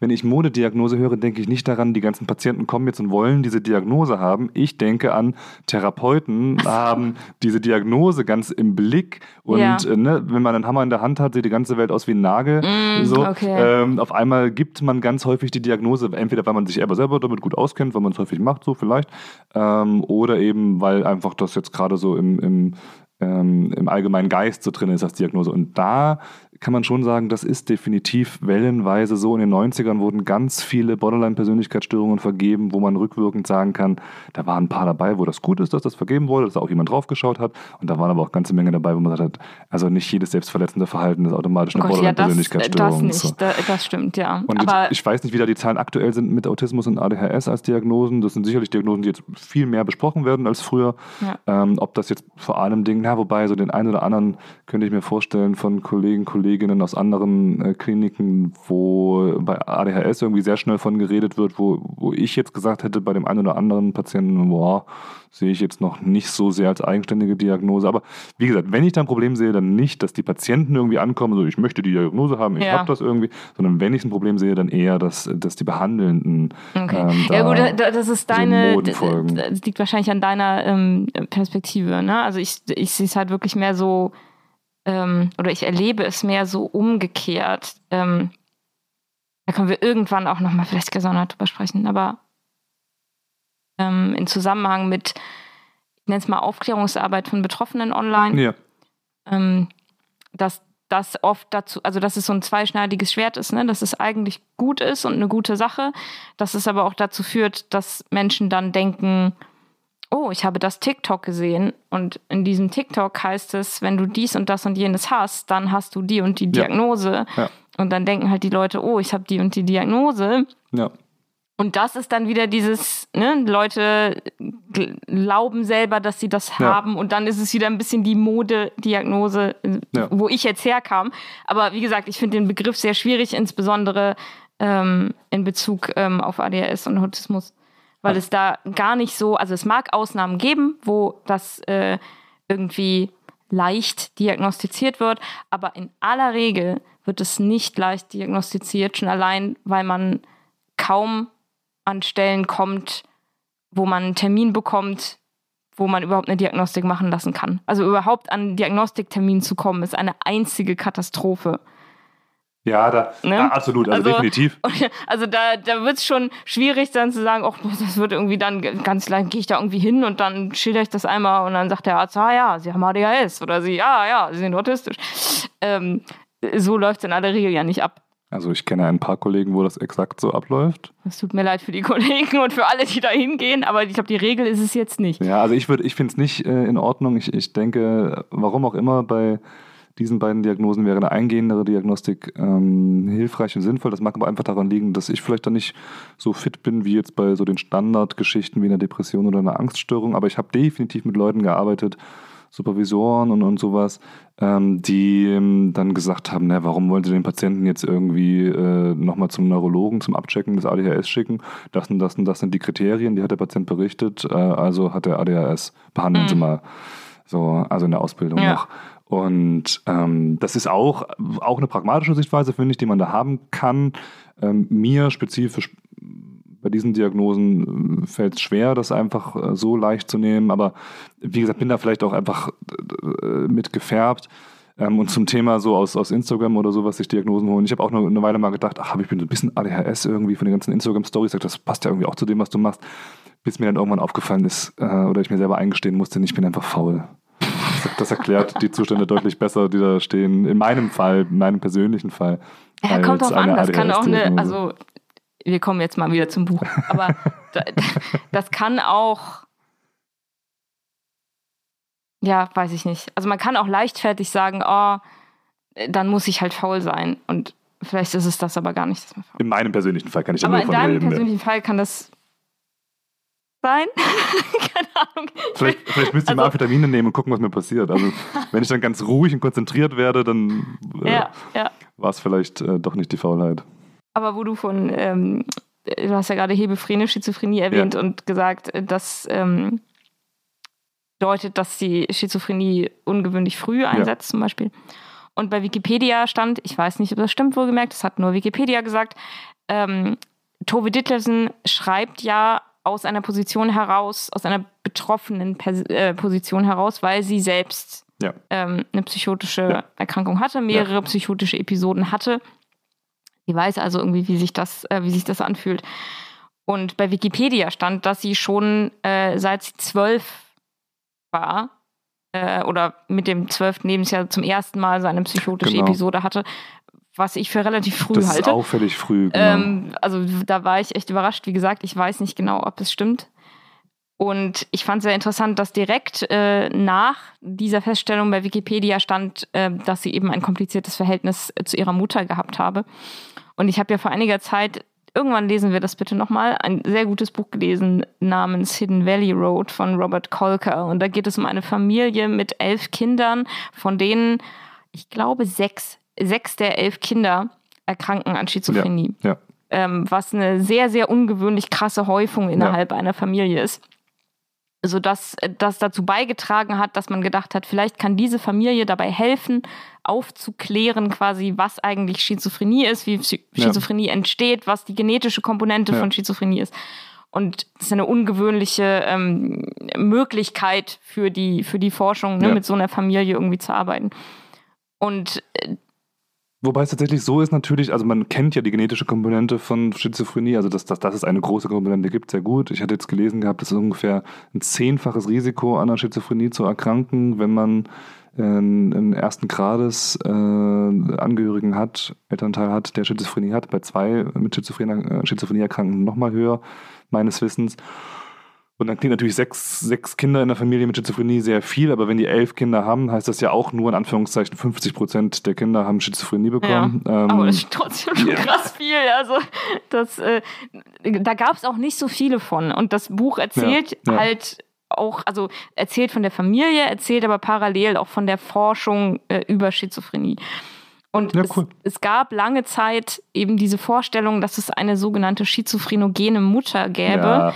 die sich auf eine bestimmte Art und Weise verhält, nämlich besonders abweisend oder abwesend oder kalt oder eben ne, ihr, ihrem Kind nicht gerecht wird und das dafür sorgt, dass das Kind schizophren wird. Ja ähm, was heute total outdated ist, ne? ja, ne? was man ja. heute so nicht mehr sagen würde. Es gibt, glaube ich, sogar diese, diese äh, fast eins zu eins äh, Idee gab es, äh, glaube ich, bei Autismus ja, auch tatsächlich. Mhm, gibt es auch. Ja, also genau. das, die Mutter macht durch ihre Art das Kind autistisch. Das ist auch eine, also es ist eigentlich, lustige also, Sichtweise. Ich erstaunlich. Lustig. Also ich meine, es gibt ganz schreckliche Mütter, die ganz furchtbar Absolut. viel Schaden anrichten. Ne? Aber es ist so als allgemeines Erklärungs... Väter, Väter sind alle fantastisch. Genau, die wir heute gelernt haben. Heute verteidige ich äh, die, die, die Männer das das Geschlecht ist, dieser ist so das Spannende, ne, das so zu einem allgemeinen Erklärungsmodell zu machen, dass eine Mutter, die so und so ist, dann dieses äh, Verhalten oder diese, diese Störung beim Kind hervorruft. Und wie gesagt, dass das irgendwie nie im Zusammenhang mit Vätern äh, Ja. gesagt wird. Es sind Ja. immer die Mütter, Ja. ähm, die irgendwie ihre Kinder äh, in Anführungsstrichen kaputt machen. Finde ich auch schon Es ist ja schwierig. logisch, weil die Männer können die Kinder nicht kaputt machen, die sind ja nicht da. Genau. Kann ich aus eigener Erfahrung bestätigen. mein Vater war es nicht. Äh, Ähm, genau, also Also das aktuelle Modell ähm, und das schon auch seit einer ganzen Weile existierende Modell zur Schizophrenie meines Wissens ist weiterhin das äh, Vulnerabilitäts-Stress-Modell. Heißt, es gibt so Vulnerabilitätsfaktoren, die dazu führen, dass jemand so prädestiniert dafür ist, äh, vielleicht eine Schizophrenie zu entwickeln. Das sind hauptsächlich genetische Faktoren, sicherlich auch ähm, äh, organische Erkrankungen. Es gibt so Häufungen von Leuten, die in bestimmten Monaten geboren sind, dass die häufiger an Schizophrenie erkranken, was so erklärt wird, dass das möglicherweise, ich glaube, das sind Leute, die im Februar geboren sind oder sowas in dem Dreh okay, what? haben eine höhere Wahrscheinlichkeit und das wird so äh, darauf ähm, ähm, bezogen, dass vielleicht ähm, während der Schwangerschaft die Mütter einen Infekt haben. Infekte bekommen sie irgendwie am ehesten im Herbst sozusagen. Und wenn es in einem bestimmten Bereich der Schwangerschaft ist, dass das dann eben zu einer Häufung von in bestimmten Monaten Geborenen führt, die Schizophrenie entwickeln. Da gibt es ein paar Hinweise, also bestimmte Vulnerabilitäten, die erzeugt werden. Aber Vulnerabilität heißt nicht, dass man automatisch eine Schizophrenie bekommt, sondern nur, dass man eher leichter die bekommt. Und dann Mhm. kommt auf diese Vulnerabilität obendrauf Stress. Äh, Und je nachdem, wie groß dieser Stressfaktor ist und wie hoch die Vulnerabilität ist, ähm, umso eher wird eine schizophrene Episode ausgelöst. Und das passt ja auch zum Buch dann an der Stelle, dass sie in einer belastenden Situation zum einen irgendwie beruflich ist. Sie ist, da fühlt sich nicht wohl mit dieser Rolle der großen äh, Literatin, die ihr zugeschrieben wird, die sie gar nicht wollte. Und zeitgleich diese familiäre Belastungssituation mit dem Mann, der also mindestens fremd geht, sehr wahrscheinlich äh, nicht wertschätzend ist ähm, und noch vielleicht ein paar andere Sachen. Und dass das dann eben so eine Auslösesituation, vielleicht auch einfach stinknormal der Schlafmangel, vielleicht hat sie aus anderen Gründen eine Schlafstörung entwickelt und auch so eine Schlafstörung kann wiederum ähm, nochmal ein Stressfaktor Ja, das sein. ist dann so ein bisschen Henne-Ei, ne? Also Ja, ist dann ja. die Psychose entstanden, weil sie schlecht schläft oder schläft sie schlecht, weil sie psychotisch ist? ja. Also Fremdbestimmung spielt ja auch eine ganz, ganz krasse Rolle in dem. Buch. Also nicht nur in diesem ähm, psychiatrischen Kontext, in dieser Klinik, in der sie ist, ähm, sondern eben auch ähm, durch die Männer in ihrer Umgebung. Ähm, und damit ist jetzt nicht nur ihr Gerd gemeint, ne, der ihr ja offensichtlich diese Dankesrede geschrieben hat, wie gesagt, was ich immer noch nicht ja. verstehe, aber es wird im Buch auch nicht erklärt, aber er schreibt ihr die Dankesrede und ähm, er ist überhaupt nicht begeistert von, von, ihrem, von ihrem Schreiben. Ich muss nur mein Zitat finden. Ähm, ah ja, ähm, er sagt nämlich zu ihr, also er, ist, er fasst ihren Ruhm, ihren schriftstellerischen Ruhm als persönliche Beleidigung auf. ja. Ähm, sein armes Ego ist angekratzt, Ja, weil ja. seine Frau nun jetzt leider erfolgreich ist und er irgendwie nicht in dem, was auch immer er macht. Keine Ahnung, das wird nicht näher benannt, glaube ich, was er beruflich weiß ich auch nicht genau. Ja. Ähm, und er sagt wohl zu ihr, er könne nicht mit einem Stück Literatur ins Bett gehen. Mhm. What the fuck does Mhm. that even mean? Mhm. Ich habe kein, ich keine Ahnung, was das überhaupt Ich, bedeuten ich soll. denke, das ist wieder diese Literatenrolle, diese große übermenschliche Rolle, die da äh, entsteht, dadurch, dass sie da so erfolgreich ähm, verlegt wurde und ähm, dann, dann ist sie eben nicht mehr menschlich, wie vorhin schon mal äh, erwähnt, sondern sie, sie entspricht dieser Literatur. Weird. Weird. Ähm, und sie hat auch einen Ex-Mann namens Asker, der ungefähr. Ganz wichtig, Ex-Mann, nicht Ex-Mann. Wir haben vorhin schon geklärt, wie das mit den Verschwörungstheorien ist. Ein Ex-Mann. ist nur ein Ex-Mann, ähm, aber ungefähr genauso furchtbar. Ähm, also sie hat sich äh, nicht verbessert mit ihren Männern, würde ich sagen. Ähm, also Aska empfand es als, also der war nicht beleidigt davon, dass sie Erfolg hatte, sondern er fand es lächerlich, dass sie Kinderbücher geschrieben hat. Ja. Was, glaube ich, heute auch noch, und ich meine jetzt nicht nur von Männern, sondern generell so eine, die Idee gibt, dass Kinderbücher irgendwie keine ernstzunehmende Literatur Ja. seien, wenn Ja. man die schreibt. Und da es ja nun mal viele Frauen sind, auch die Kinderbücher schreiben, nicht nur, aber auch, ähm, also dass darüber dann wieder irgendwie das Schreiben abgewertet wird, so du, du schreibst ja nur Kinderbücher. So. Stimmt. In unserem Buchclub, glaube ich, den machen wir jetzt auch seit vier, fünf Jahren oder Ja. sowas. Ich glaube, wir haben auch in der gesamten Zeit nur ein einziges Kinderbuch gelesen. Ja, ja. Hilfe, die Hartmanns kommen, war das, glaube ich. Ha- hattet ihr nicht irgendwie, das habe ich nicht gelesen, weil ich nicht da war, aber nicht zu Weihnachten nochmal irgend so ein Buch gelesen? Hilfe, die Hermanns kommen. Nee, nicht das. So ein, so ein anderes, was, ähm, ich weiß nicht mehr, wie es hieß. Habe ich nicht mehr im Blick. Na gut, Egal. dann nehme ich Aber ich alles glaube, es zurück. Vielleicht zwei, haben wir zwei aber Kinderbücher gelesen. Was in ja Zeit. keinen großen, ich meine, wie viel haben wir bisher gelesen? Irgendwie 50 Bücher oder so. Ja, so in dem Dreh. Ähm, ja. So, das macht ja auch keinen Unterschied. Ähm, also er findet es albern, dass sie Kinderbücher schreibt und er hat sich für sie geschämt, als die beiden auf einem, ich weiß nicht, Empfang, Abendessen irgendwas waren. Und sie leider nicht manikürte und perfekte Fingernägel hatte. Das hat ihn sehr gestört. ja. Und da hat er sich, ja, geschämt für sie. L, Also, Big L. es ist einfach ähm, sympathisch. Wirklich sehr sympathisch, diese Männer in ihrer Umgebung. Und auch dieser Dr. Jürgensen ist Ja. ja jetzt auch nicht gerade irgendwie so der Renner. Also, ne, ich, er versucht ihr zu helfen. Aber es gibt irgendwie einen Dialog, wo er ihr sagt, dass sie gar nicht, dass sie gar nicht existiert. Und dass sie nur in den Vorstellungen von anderen Menschen existiert. Und bei diesem Dialog habe ich dann auch ge gedacht, ich weiß nicht, ob es so sinnvoll ist, jemanden, der psychotisch ist, zu sagen, dass er ja eigentlich gar nicht existiert. Aber meinst du, das ist eine Aussage, die auch äh, eventuell real getroffen wurde oder ist Ich, ich, bin irgendwie mir Teil auch nicht, äh, ich, ich bin mir nicht ganz si- sicher. Ähm, aber es ist ja in manchen Situationen schon so, dass, also, dass man dadurch erkennen kann, ob jemand was wirklich sagt oder nicht, dass beschrieben wird, ob die Person den Mund öffnet oder nicht.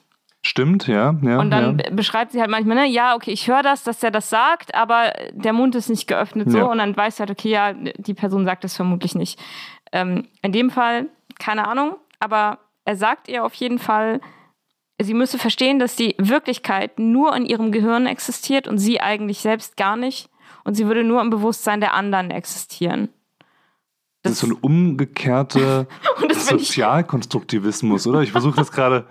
Also normalerweise sagt man ja andersrum. Die Wirklichkeit existiert außen, außerhalb unseres Gehirns und unser Gehirn kann immer nur konstruieren, was es für Reize von außen bekommt. Die sind Ja. nie zu 100% real. Das sagt ja, glaube ich, der, der Sozialkonstruktivismus. Ja.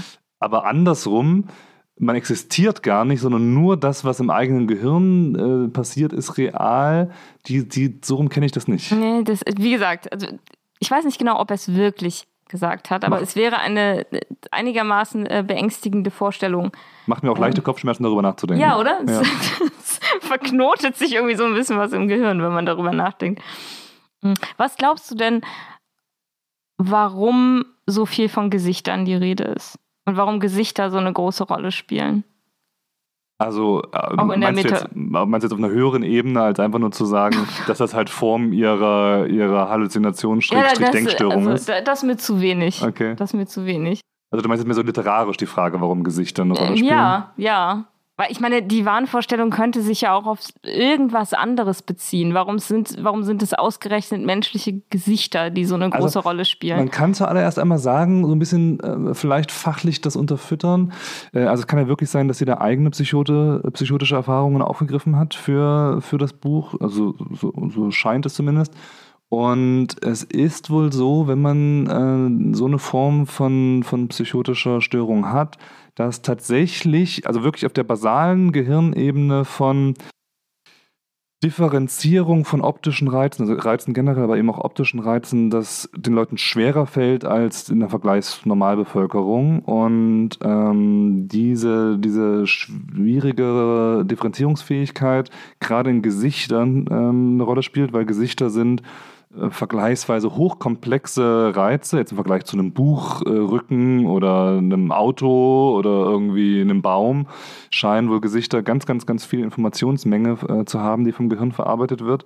Und wenn man eh schon Schwierigkeiten mit dieser ähm, äh, differenzierten Auseinandersetzung mit, mit der eigenen Wahrnehmung hat, dann können wir einfach vorstellen, dass Gesichter prädestiniert sind dafür, irgendwie verschobene Wahrnehmungen zu erzeugen. Irgendwas passt nicht mehr, so wie die meisten Menschen ein Gesicht sehen würden, passt das irgendwie nicht mehr. Ich kriege das nicht mehr verarbeitet in meinem Gehirn zusammengesetzt, wieder zu einem Gesamtgesicht. Und dieses, diese Schwierigkeit bewerte ich um, verschiebe ich irgendwie um in, da hat jemand ein zweites Gesicht über seinem eigenen. Also das Gehirn füllt dann diese Lücke sozusagen auf, die durch diese Defizite erzeugt werden ist jetzt alles eine komplette Hypothese, ne? Also so könnte ich mir vorstellen, einfach nur. Ähm, und also ja, spannend, mal irgendwie zu, zu befragen, da eine Population von Leuten mit Schizophrenie, wie häufig das ein Thema ist. Also dieses Missempfinden, Missbewerten von Gesichtern in Kombination vielleicht auch mit der einen oder anderen Halluzination, die sich dann ähm, bildet.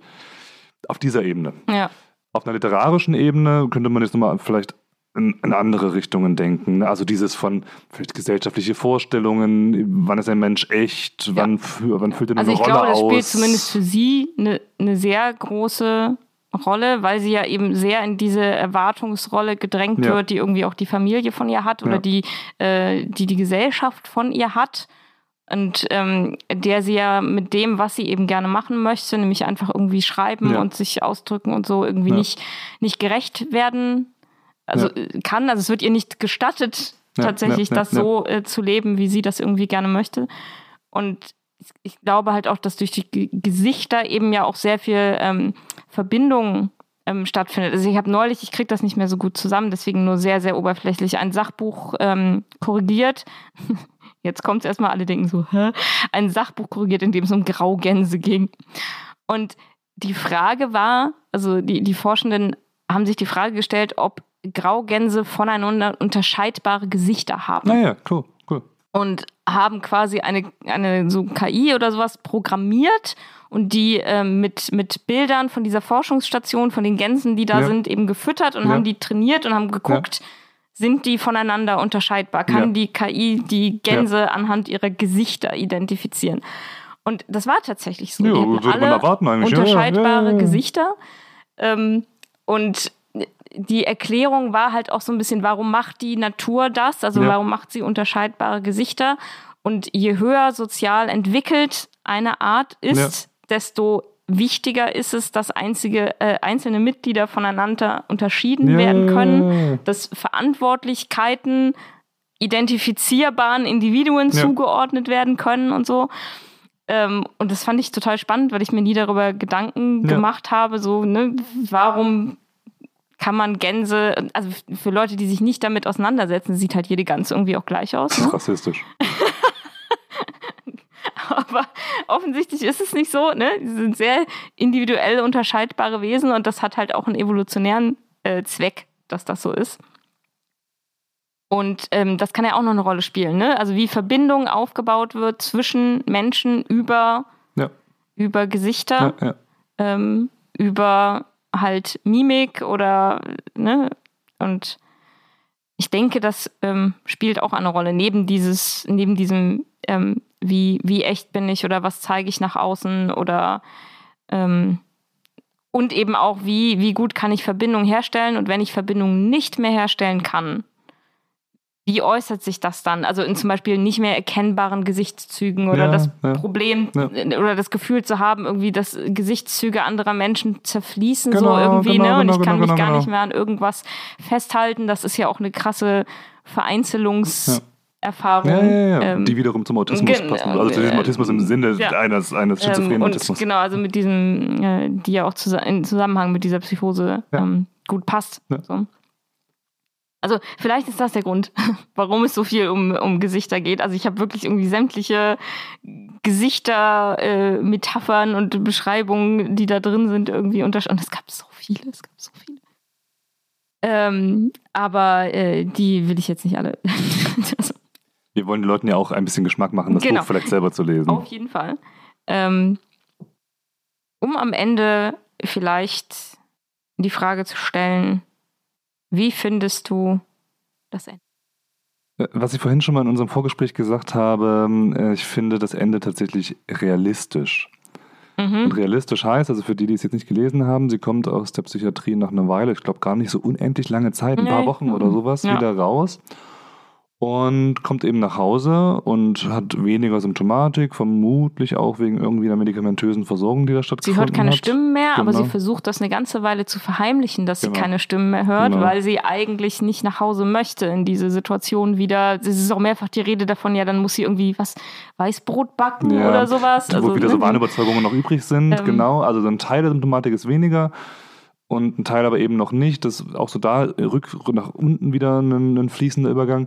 Und was dann aber eben passiert ist, sie ist zu Hause, wo man ja sagen könnte, fast Happy End sozusagen. Und Gitte ist weg. Gitte ist, genau, Gitte ist weg, weil ja. sie irgendwas anderes macht dann, ne, irgendwie.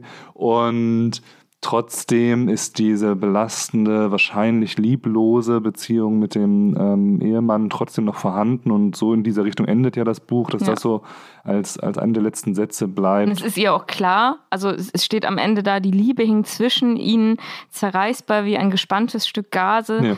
Diese wusste, dass sie nicht halten würde. Ja. Also es ist ihr sehr klar, ja. sie geht nach Hause und obwohl, also die können sich jetzt irgendwie anstrengen und die können irgendwie versuchen so, ja, schwamm drüber, wir fangen jetzt neu an oder so, aber es ist ja eigentlich klar, dass das nicht funktionieren wird. Und das Buch endet eben damit, dass sie sagt, morgen fange ich an zu schreiben. Ja. Und er ist aber schon eingeschlafen. Genau, wie Männer das so machen. Nein, ich muss ja die Männer verteidigen. Moment. Äh, was überhaupt nicht seine Schuld ist, weil er war so müde, weil er immer für die Familie sorgen musste ja, ja. und sich so viel um die Kinder gekümmert hat, als sie nicht da war und deswegen ist in er eingeschlafen. In der Rolle bleiben. Du musst in, in der Rolle bleiben. Andere Gesicht aufsetzen. ähm, Genau, also ich glaube, das ist einfach eine sehr realistische Situation, dass die Leute danach, äh, mal ganz allgemein gesprochen, nach einem Psychiatrieaufenthalt, nach einem klinischen stationären Aufenthalt wieder nach Hause kommen die Symptomatik aufgrund vielleicht von äh, Ruhe, von, von Arbeit an sich selbst, an Medikamenten und so weiter besser geworden ist, aber zu Hause dieselben Stressoren noch erwarten, die vorher da gewesen sind. Zumindest in leider vielen Fällen ist es ja so. Und da hilft das Medikament auch nicht dabei, dass der Stressor immer noch da ist, die Stressauslöser. Und dann das eben dazu führt bei vielen, dass die irgendwann wieder einen Rückfall haben, wenn man nochmal dieses Vulnerabilitätsstressmodell sich anschaut. Ich finde das übrigens faszinierend, wie flüssig du, du Vulnerabilität sagen ich kannst. Ich musste in meinem Leben wahrscheinlich schon sehr häufig Vulnerabilität äh, aussprechen als, als Wort. Ähm, und ähm, äh, oh, da war etwa auf einer Demo letztens und da ist die Sprecherin gescheitert am Wort autoritativ und ähm, autoritativ also wie, wie, wie, Autokraten äh, äh, herrschen, also so ich hätte dieses, autoritär gesagt, ja, aber autoritativ, autoritativ klingt genau. sehr merkwürdig. Ähm, und das war aber auch ein bitteres Wort, hätte ich mir in meine eigene Rede auch nicht reingeschrieben, nee. wenn ich das hätte, hätte halten müssen. Na gut, ist egal. Und ähm, die die, diese neue, diese Vulnerabilitäts-Stressmodell-Idee, dass dann, wenn wieder Stressoren sind, Stressbelastungen sind, dass die wiederum einen neuen Schub sozusagen auslösen. Jetzt zum Beispiel von der schizophrenen Episode. Ähm, das kann man sich total vorstellen. Und wenn man jetzt auch hier in dem Buch nochmal so am Ende sagt, okay, eigentlich die, die familiäre belastende Situation, mal abgesehen davon, dass die, die, die Haushälterin sozusagen da jetzt weg ist, aber abgesehen davon eigentlich noch dieselbe. Und dann würde man vielleicht jetzt psychotherapeutisch ja dann anfangen zu arbeiten mit den Leuten wenn man sagt, okay, das Schizophrene, das ist durch die Medikamente vielleicht besser, gibt es inzwischen auch, ich bin ich nicht so fit finde, aber, aber gibt es inzwischen auch Übungen, wie man tatsächlich psychotherapeutisch helfen kann in einer, in einer schizophrenen Phase. Aber spätestens danach dann jetzt zu gucken, okay, was hat denn jetzt die Stresssachen ausgelöst, was können sie denn jetzt tun, wo sie wieder vom Kopf fitter sind, ja. ähm, um da diese Stressbelastungen zu reduzieren. Zum einen interpersonelle Kommunikation, Problemlösen, äh, soziale Fertigkeiten, die dann eben häufig eingeschränkter sind im Durchschnitt bei Patienten mit, mit einer Schizophrenie. Und das hätte ja, wenn man sich das mal so ganz offen fantasiert, vielleicht hätte dazu geführt, dass sie entweder den Mann da klarer zur Rede stellt oder sich eben trennt und ein stressfreieres Leben führt. Aber das wiederum vor dem Hintergrund einer Gesellschaft der 60er Jahre in Dänemark oder was, wo ja. eine getrennte Frau, selbst wenn sie erfolgreiche Literaturmensch äh, äh, ist, dann äh, höheren Stigma ausgesetzt ist. Also ja. das ist, das ist eine, eine, spannende Sache. Das ist schlussendlich, finde ich, sehr, sehr, sehr verkürzt natürlich nur dargestellt, diesen Aspekt im Buch. Aber ich glaube, er schwingt mit und ich glaube, der war ja. der Autorin total bewusst, als sie, das, als sie das so geschrieben hat. Also gerade, das habe ich heute erst jetzt mal bewusst erfahren von dir, ähm, dass sie eben selber auch von, von Psychosen äh, betroffen war und dann kann sie sich, glaube ich, sehr gut da reinversetzen oder ja. sehr vorstellen. Also sie wird sicherlich eigene Erfahrungen damit eingebracht ja, haben. Ja. Ne? Also in, in was für einem Grad, weiß ich nicht, aber mit Sicherheit wird das da eine Rolle gespielt haben. Was ich total seltsam fand, oder eigentlich hatten wir schon, egal. ich wollte gerade sagen, eigentlich hatten wir schon das Ende eingeleitet. Ähm, Auch hier, total, die, das ist unser Podcast. Wir haben die Freiheit, ja, ja, äh, ein Ende einzuleiten, zu teasen und dann nochmal und dann noch mal eine Kurve reinzumachen und noch was anderes zu reden. Wollte einfach nur, weil ich es mir so mit aufgeschrieben habe, weil ich es so merkwürdig fand, als sie dann nach Hause kommt und Gitte ist ja weg. Und wie gesagt, Gitte ist die ganze Zeit eine eher ähm, seltsame, unangenehme, übergriffige Person. Ja. Und ihr Mann erzählt ihr dann, Gitte hätte dem Sohn LSD verabreicht. Was zur Hölle? Also auch das kann natürlich ein Wahn, Wahngebilde sein, Ähm. aber ich muss auch gestehen, dass ich das jetzt nicht zu 100% unrealistisch finde, so Ende Sie 60er kommt aus der Jahre. Kommune und hat ein bisschen der LSD Sohn ist mitgebracht. 17, also auf irgendeine Art und Weise in ihren Augen vielleicht erwachsen, wenn sie da 25 ist sozusagen. Ja. Und äh, viele haben ja, auch jetzt wieder gibt es eine Welle, so sehr positive Überzeugungen davon, dass LSD bei ganz vielen psychischen Störungen und sowas Ja. hilft. Und das Microdosing. Bewusstsein- Ja, genau. Ja. oder auch richtiges Dosing. Auch Ähm, richtiges Dosing, aber. und ich bin da immer, muss ich gestehen, ein bisschen skeptisch. Das mag ich tatsächlich. Das ist vielleicht die allerersten konservativen Adern, die ich irgendwie entwickle in meinen Mitte 30. Ich bin da sehr skeptisch, wenn Leute so sehr, sehr positiv, ähm, meistens ja Einzelfallberichte von, egal ob das hier, das ist Psilocybin, ne, diese, diese Pilzstoffe oder eben LSD oder ich glaube Ketamin wird auch teilweise, also irgendwie so, verstehe ich sagen, dass da Studien zu laufen, finde ich super, finde ich gut, finde ich richtig. Also ich glaube, schad, schadender als andere Psychopharmaka werden die wahrscheinlich auch nicht sein.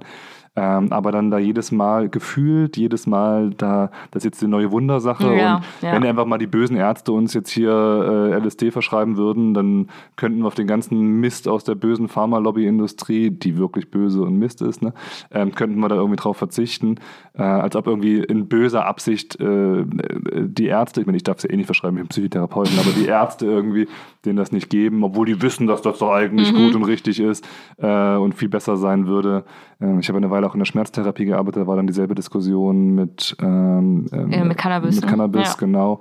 Und da gibt es ja auch inzwischen Studien zu, dass es hier und da wirklich auch eine wirksame Geschichte ist. Ähm, Im Übrigen Cannabis wiederum auch Risikofaktor für Schizophrenieentwicklung, soweit man das sagen kann. Ähm, aber da bin ich immer sehr vorsichtig. Da, da sage ich immer, ja, das mag schon sein und cool, du hast eine positive Erfahrung gemacht irgendwie damit, dann so soll das sein, ähm, good for you, aber ähm, ich würde dann immer noch mal so die zehn Jahre ins, ins Land gehen lassen und noch mal die eine oder andere, meinetwegen auch von der bösen Pharmalobby gesponserte Studie da irgendwie abwarten, bis, ist übrigens immer noch nicht ironisch, ich meine wirklich die böse äh, Pharmalobby, ähm, bis da halbwegs sicher man sagen kann, das hilft, weil es gibt, und dann nochmal das letzte Kurve zum Thema Mode, ist aber Ja. schön, dass du auch Kurven machst. Dann bin ich nicht die Einzige, die hier wieder ausschert, irgendwo anders hin. Es gibt nämlich auch da äh, Therapiemoden, da gibt es spannende Effekte zu, äh, dass wenn eine neue Therapiemethode ins Land kommt, kommt Studien raus, die mal zeigen, wie toll die ist, wie gut die ist und wie viel besser die ist als die vorherigen Methoden, die irgendwie gemacht wurden. Und dann hält das ungefähr 10, 20 Jahre an und dann So kommt am? Ende, ja, ja, und dann kommt am Ende raus, ähm, ja, die ist halt ungefähr genauso gut wie jede andere Therapie, die wir vorher gemacht haben. Ähm, das heißt, der Effekt scheint nicht die Methode zu sein, sondern irgendeine Form von Neuheit. Vielleicht Mhm. verteidigen die Leute das dann mehr so, das ist was Neues, das ist jetzt was ganz Gutes und diese Überzeugung führt vielleicht dazu, dass das irgendwie mehr Effekte hat. Oder am Anfang, wo das entwickelt wurde, wird es noch sauberer gemacht und dann später verbessert sich das dann irgendwie und Mhm. wird dann eben genauso gut wie alles andere. Aber bei der Psychotherapie gibt es definitiv diese Effekte. Es gibt inzwischen drei Wellen, ne, also so, so die dritte Welle, sogenannte von der Psychotherapie, das ist die modernste. Ähm, und die ist natürlich besser als die vorherigen beiden Wellen, die gemacht wurden. Bin ich auch der Meinung von, mache ich auch viel lieber diese dritte Welle, diese Art von Psychotherapie. Aber wahrscheinlich wird dann in ungefähr zehn Jahren oder sowas die vierte Welle dann kommen, die dann wieder zeigt, dass die besser ist als die dritte Welle und die erste bis dritte sind alle genauso gut, bis es dann 30 Jahre später wieder neu aussieht. Und um die Kurve da, wie gesagt, jetzt zu machen, das wird ähm, vermutlich auch bei diesen jetzt aktuell mal wieder äh, mit, mit äh, drogenunterstützten Therapien, vermute ich, so sein, dass, äh, dass das ein paar Studien gibt für ein paar Jahre, wo die zeigen, dass das total toll ist. Und ich könnte mir vorstellen, dann in 10, 20 Jahren kommt vielleicht raus, ja, das wirkt, die und die Sache bei der und der spezifischen Störung wirkt, nicht allgemein, nicht immer, das wäre unwahrscheinlich, aber da wirkt das. Aber auch nicht viel besser als ähm, das Citalopram, das Metazapin, was man jetzt eben bei der, der Depression auch bekommt, mit einem Wirkungsgrad von ungefähr 50 Prozent oder so. Also Hm. ähm, da, da, da bin ich, glaube ich, ja, vielleicht wie gesagt, schon, schon ein bisschen, so ein bisschen alter Mann langsam und sage, Also ich würde auf jeden Sachen. Fall, glaube ich, mich, also nach meinen äh, eigenen äh, Drogenerfahrungen, die ich hatte, ähm, würde ich mich, glaube ich, nicht äh, mit irgendeiner Die bestimmt schon verjährt sind inzwischen hier, wenn du den Podcast äh. Mit Sicherheit, mit Sicherheit. Also, Ahnung, nicht ganz 20 Jahre, aber, Ja. aber fast. Also es, es ist wirklich lange her. Aber ähm, mit den Erfahrungen im Background würde ich mich auf jeden Fall nicht mit irgendeiner Droge therapieren lassen wollen, weil mein Gehirn macht da komische Sachen draus. Ja, gut, dass das Gehirn komische Sachen draus macht, ist ja ein bisschen auch die Grundidee dahinter. Ja, aber nicht diese Sachen. Ja. Also, ich weiß nicht, wie, wie das, was ich da irgendwie erlebt habe, mir in irgendeiner Art und Weise dann weiterhelfen äh, sollte für die Zukunft bei irgendwas. Ich, ich kann mir das schon so vorstellen, dass mit so einem ordentlichen Tripsitter irgendwie und sowas, dass das dann wirklich auch eine, eine positive, korrigierende Erfahrung da ist, die da irgendwie bei rauskommt. Ich kann mir das wirklich vorstellen. Ich kann mir aber auch vorstellen, dass wenn so ein ähnlicher Aufwand getroffen wird mit äh, jemandem, der da sehr einfühlsam dabei ist, sowas begleitet, ähm, diese Bewusstseinszustände, die sich da vielleicht verändern, dass man das vermutlich auch mit eben anderen Mitteln, die vielleicht auch schon existieren, irgendwie genauso hinbekommen würde, mit ähnlichen guten Effekten. Und es also nicht jetzt an dem magischen Mittel, äh, wie heißt es, Psilobezin irgendwie liegt oder was, mm. äh, sondern, aber gut, da, wie gesagt, bin ich ein bisschen cranky. Ähm, bisschen cranky. Würden wir das Buch dann empfehlen? Ja, ja, ich fand es belastend zu lesen, äh, stellenweise zumindest, aber das mag, wie gesagt, auch aus der eigenen Familiengeschichte herauskommen. Ähm, aber ich fand es ein gutes Buch. Ich habe es gern gelesen. Also, ja, genau, ich habe es gern gelesen, schlussendlich. Ja. ja. Also, bei dir? Ja, also würde ich auf jeden Fall auch so sagen. Ich bin ja eh äh, für so etwas härtige, härtige, oh Gott, es wird Zeit, dass wir jetzt Schluss machen, härtere, härtere, schwierigere Themen ähm, auf jeden Fall ja eh immer zu haben. Also mich schreckt das ja irgendwie gar nicht, ja. ähm, sowas zu lesen. Aber ich fand die Perspektive eben sehr spannend, der Hintergrund der eigenen Betroffenheit, auch wenn das keine so große Rolle spielt. Ne? Es wäre auch ein guter Roman, wenn es diesen Hintergrund nicht ja. gäbe, aber ich glaube, er trägt halt durchaus was dazu bei, dass ja. der Roman genau so ist. Also neben ihrem schriftstellerischen Können natürlich ähm, ist das schon ähm, unterst unterstützend, ähm, dass sie weiß, wovon sie spricht und sich nicht einfach überlegt hat, wie könnte das ja. denn sein, wenn jemand irgendwie psychotisch ist. Ähm, ja, ich werde auf jeden Fall, wie gesagt, die anderen Bücher von ihr nochmal lesen. Ja. Ich auch so wie, in 30 Jahren genau, wahrscheinlich. Wie, wie tausend andere Sachen, die ich irgendwie zu Hause noch rumliegen habe. Ähm, hier am Tisch sitze, äh, sitzt du mir ja gegenüber und dadurch habe ich genau. exakt die noch nicht von mir gelesenen Bücher im Hintergrund. Das ist da oben so ich zwei wünsch, Reihen an Büchern, die man. Ich wünschte, es wären bei mir nur zwei Reihen, die. ich habe mir gerade ein neues Ikea-Regal gekauft, um noch Bücher lagern zu können. Das ist noch unaus, unausgepackt, äh, steht das noch an der Wand. Ja, ich wünsche mir aber fürs nächste Mal, ähm, müssen wir nochmal diskutieren, vielleicht gleich, äh, vielleicht, ich könnte nochmal ein seichteres Buch, ich, so einmal, einmal ein seichteres Buch äh. War dir Peter Wittkamp nicht seicht genug? Ich nicht weiter kommentieren, wie seicht ich Peter Wittkamps Buch finde. Okay, okay. Wir, wir versuchen ein, ein seichteres Buch für dich beim nächsten Mal zu finden. Schauen wir mal. Ja. Gut. Gut. Dann war es das für heute. Genau, wir hoffen, ihr habt ein paar Anregungen bekommen. Das hoffe ich. Ich, ho ich hoffe, man hat uns äh, nicht so sehr angemerkt, dass wir erst wieder reinstolpern müssen. In, ich finde, ähm, wir haben uns stimmungsmäßig äh, nach oben spiralmäßig gesteigert. Ja, also von, unseren, von unseren ersten fünf Minuten des selbstmitleidigen, äh, die, Welt ist furchtbar und wir sind furchtbar, haben wir uns, finde ich, ähm, nach oben gearbeitet. In Männer sind furchtbar und die Gesellschaft ist furchtbar. Ich finde, so eine externe Attribuierung mhm. des schlechten Gefühls ist, ist erstmal, erstmal gut. Haben wir gut gemacht? Ja. Äh, dann gehen wir mit einer mit einem fatalistischen Weltschmerz positiver ja, stoisch, aus der Folge, stoisch, äh, wie wir reingegangen sind. Genau, was ich noch sagen wollte, wer irgendwelche Anregungen hat, äh, Kritik, Fragen, keine Ahnung, kann das gerne tun, kann uns auf Instagram schreiben. Wir haben einen Instagram-Account, der heißt bibliotherapie.podcast. Ich, ich musste gerade ernst. Ich mich gerade ganz panisch angeguckt. ja, also, dann dachte ich mir, warum guckt sie mich an? Denkst du denn, ich weiß, wie der Podcast exakt äh, von, von dem Buchstaben ist? Ich, hab, ich habe kurz überlegt, ob ich mir sicher bin, dass es so heißt. Aber doch, ich glaube, es heißt so. Bibliotherapie.podcast heißt äh, der Instagram-Kanal. Da kann man uns gerne schreiben. Man kann uns auch Bücher vorschlagen. Man kann uns sagen, wie unglaublich toll wir das gemacht haben. Negative Kritik nehme ich persönlich nicht an. nee, will ich auch nicht hören. Und dann sehen wir uns beim nächsten Mal. Und danke nochmal an äh, Tove Ditlipsen. Ja, die das nie mehr hören wird, weil sie ja nicht mehr lebt. Nur, nur in deiner eingeschränkten Wahrnehmung der Realität. okay, dann tschüss. Ciao.